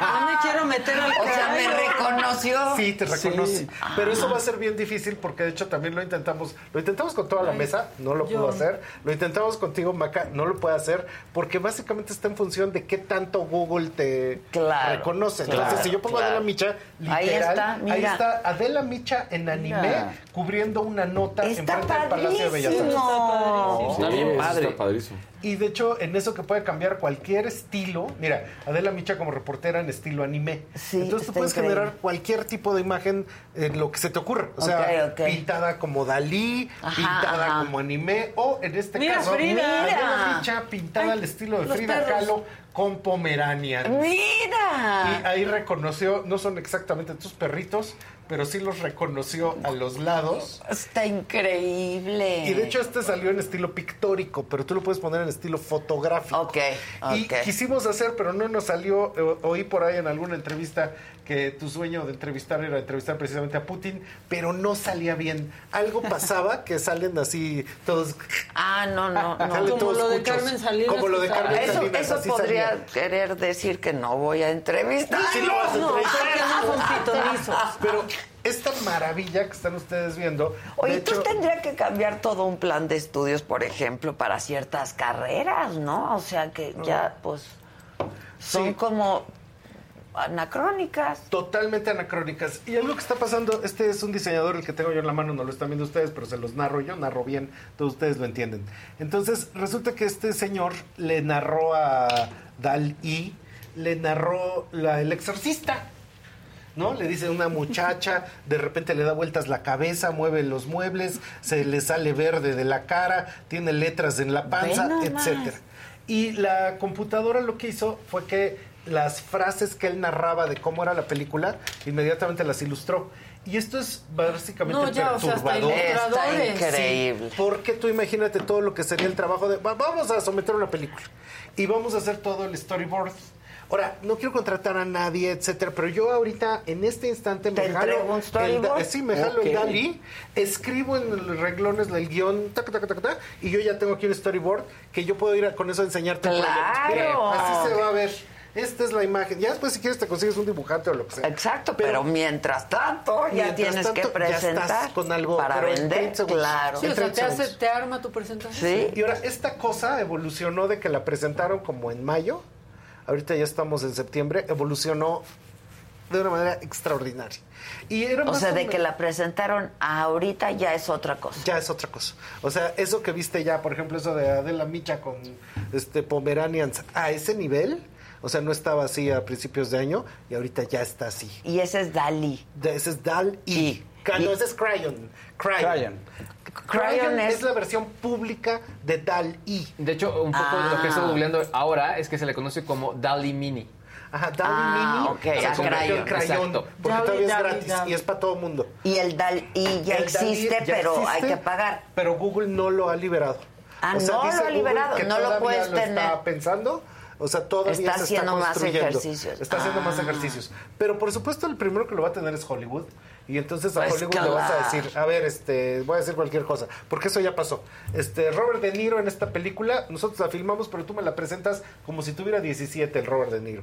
O sea, ya lo hicieron, pues se veía bien cucho. Sí, se vean mal. Súper Pésimo, pésimo. Y en cambio, esto lo que va a permitir es que la inteligencia artificial inmediatamente lo procesa y te lo pone prístinamente Hijo, bebé. está muy cañón. Entonces, muy el horizonte de lo que viene, la revolución que tiene en el diseño. O sea, yo voy a diseñar cinco telas, Pero esas telas yo las dicto, ¿eh? O sea, nomás le digo, mira, quiero que sea La quiero roja, así. quiero que esté basada en un diseño Mazagua, estoy diciendo cualquier cosa. que se me ocurra. Brocado, este. Brocado con Mazagua, con este diseño navajo, con unos bigotes de Frida. Y ¡pum! Ahí está. Entonces la máquina está empezando a imaginar. Está y muy en ese mundo, los que serán los mejores ilustradores serán los mejores narradores. Los que serán los mejores fotógrafos son los que cuenten las mejores fotos. Entonces, esto es muy interesante porque básicamente nos va a permitir, así como si yo te digo a ti, a ver, imagínate un caballo blanco y ya lo estás viendo. Ajá, ¿no? Ahora imagínatelo corriendo y ya lo ves corriendo. Pues eso mismo, pero en máquinas. Híjole, está aquí, muy cañón. Mi sobrina acaba de entrar a estudiar diseño gráfico, no, pues con esta innovación de aplicación tendrán que innovar en su carrera. Pues es Pues que claro, sí, porque o si sea, no se van volviendo que- obsoletas. Claro, es lo que digo. o Pero sea, es lo que yo digo, en las escuelas siguen enseñando a Todo revelar el plan con de agua, estudios. a revelar con este, revelador, fijador, etcétera. Como le hacíamos 2022, nosotros. Claro. ¿Para qué? ¿Para qué? Ya Cuando ya tienes caso. que aclarar que es. Kodak. Claro. Ajá, sí. No, y además con lo que contaminan todos esos líquidos, ahora Sí, que todo el mundo está claro, preocupado por eso, claro. pues con qué, ahora sí que como decía Juan Gabriel, Y los pero qué colgábamos, necesidad. ¿te acuerdas? Los Sí. colgabas, Con los ganchitos como de ropa, oscuro claro. Sí, sí, sí. No. Chaca, chaca, chaca, sí. Y eso lo hacía todo mundo y pues ahorita ya es un arte perdido. Entonces, de la misma manera, eso está muy cañón. Los celulares ya pueden más a nivel de sensores que las cámaras grandotas, SRL, etcétera. Todavía la gente se asusta cuando llegas a un shooting nada más con celular, pero si es de los celulares de gama más alta, pueden perfectamente sustituir una cámara. Entonces las cámaras, ahorita muchos, esto Luis Gaigel lo va a saber mejor que yo, se están retirando del negocio de las camarotas porque ya no tiene caso. Sony, por ejemplo, ahora parte de sus negocios es vender sensores a, a las demás compañías. Entonces, varias, varias firmas tienen sensores Sony porque, pues, digamos que el, el negocio lo tienen que diversificar. Y en eso nuestros celulares, pues poco a poco se van a ir fusionando con estas mismas aplicaciones. Igual va. Y ya nomás Claro. le vas a platicar. Aviéntate la foto de Adela Micha conduciendo hoy. Está inc- Me lo dijo Adela. Ah, Ya lo yo me Ah, no, sí, sí, Por el- lo de pues conduciendo hoy. No, pues, no, conduciendo hoy me lo dijo Adela. Ah, no. sí, no me Conduciendo Esa hoy. pausa, esa Sí, coma ahí. esa Esa pausa pausa. fue Y todos así de- Muy Pausa dramática. ¿Qué, qué, qué, dramática. Muy larga. No, no, yo no dije nada. Entonces, esto también viene ahorita que ya hay ropa digital, ya te pueden hacer escenarios digitales. Entonces, en lo que llegamos a la realidad aumentada, pues este va a ser el camino. Está cañón. O sea, un diseñador le puede decir, a ver, hazme con esta tela, con este Ajá. Y de el hecho también, tú imagínate, eh, esto un poquito más avanzado, le dices, quiero una estancia que se parezca a la sala de Kim Kardashian, pero que se encuentre con el neoclásico, pero tenga elementos de los muebles de los Sims, pero que esté cruzado con tal película. Y pon Hijo, está muy está impresionante. el proyecto entero. Muy impresionante. Entonces es algo que va a ser, es tendencia porque ahí viene, pero va a ser un cambio de realidad. Ah, no, absoluto. absolutamente. Absoluto, ajá. O sea, ahí sí inclusive sería, no tengo foto de mis papás juntos en Acapulco, pues la platico, La haces. la Sí. digo y ya, ya está hecha. Claro, qué grueso. ¿Sí? Muy impresionante. Pues Oye, pues a la- propósito de trapos, me están preguntando que de qué marca es mi blusa. Es Norma Camali. Muy Muy padre. accesible. Y muy accesible. Muy bonita. Está padre, ¿no? Está Sí, padre. bellísima. Me gustó. Norma Camali. Aquí se los escribo a quien está pregunta y A ver, les pregunta. pongo si quieres. Con Y había un K. verdecito por ahí, ¿no? ¿Eh? ¿Con C o con K? Con Camali? K, Camali. Ya La- puse yo. Ok. Pero pon la blusa de Adela. Oye, este... Ya estoy jugando con el crayon. ¿Sí? Sí, ya. Sí, Ya le estaban preguntando o sea, que- también, ¿eh? ahorita le puse, por ejemplo, Trump navajo. ¿Y? Me pone a Trump en el desierto. Ah, Sí. ok, ok, Está, ok. está interesante. Y date un ratito en la tarde, déselo todos un ratito en la Sí, tarde. a para jugar con meternos eso. a jugar. Porque ahorita como ya bajó el tráfico, o sea, hace en mayo era una cosa espeluznante, no lo resolvía nunca, había demasiada gente haciéndolo. Tú también ya Sí, ahí lo, picamos, mira. Entonces, eh, lo curioso es que ahora te lo hace en segundos. Exacto. En segundos ya lo Sí, rapidísimo. Mira, le puse textil navajo en color azul y ya me da las alternativas. Sí, es que Ve, un banco está de imágenes. increíble. O sea, creador de imágenes. Pero lo, lo curioso aquí es que le dieron la... O sea, El tono. Google Image Ajá. lleva años viendo todas las imágenes del mundo. Le lo enseñaron a reconocer que es un gato, que es un perro, que es tal cosa. Y entonces, a partir de que ya reconoce, y de- la pregunta es, ¿y cómo hicieron eso?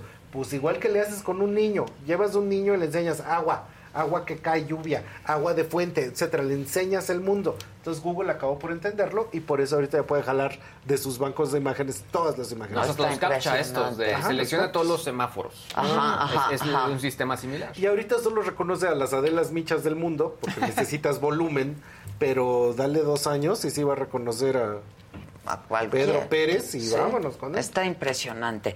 Oigan, el, se anunció desde ayer que el funeral de Estado para la reina Isabel eh, segunda va a ser el próximo 19 de septiembre.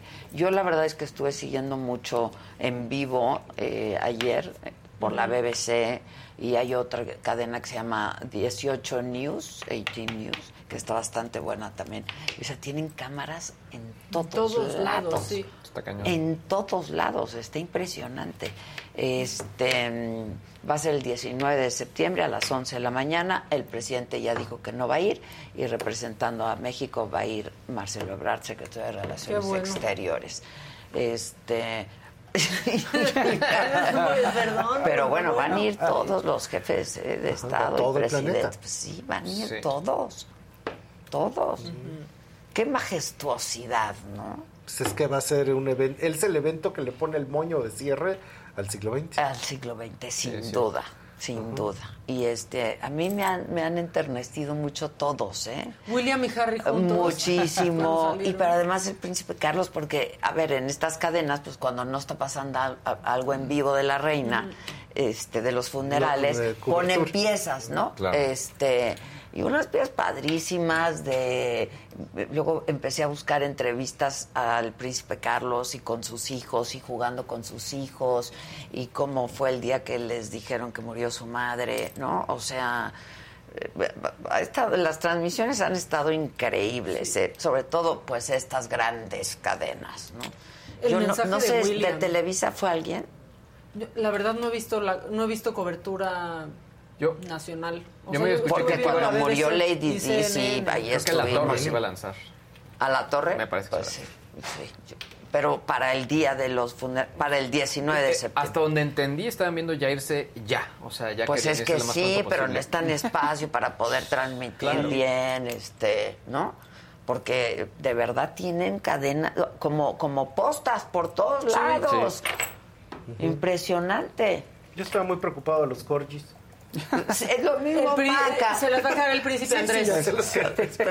Y yo sé, ay, qué bueno. Pobrecito, el otro metido en sus Ahora, problemas. no he visto mucho a la hermana de Carlos, a Ana. Yo sí, súper triste. Súper triste, pero no ha salido mucho, no se habla nada, mucho. No, no. No, o sea, viendo lo O que le es han su llevado mamá, a su mamá. pues, ¿no? Sí, sí, pero sí. No, no ha salido tanto. Pues ahora sí ya le pusieron final a The Crown. Sí, ya. Se acabó. Con eso Aquí ahí llegó la temporada. Ahí llegará. Ajá. Vive el rey. Qué raro decirle rey Carlos, ¿no? El rey Carlos. Se King Charles. Príncipe Carlos. Mi rey, le dice.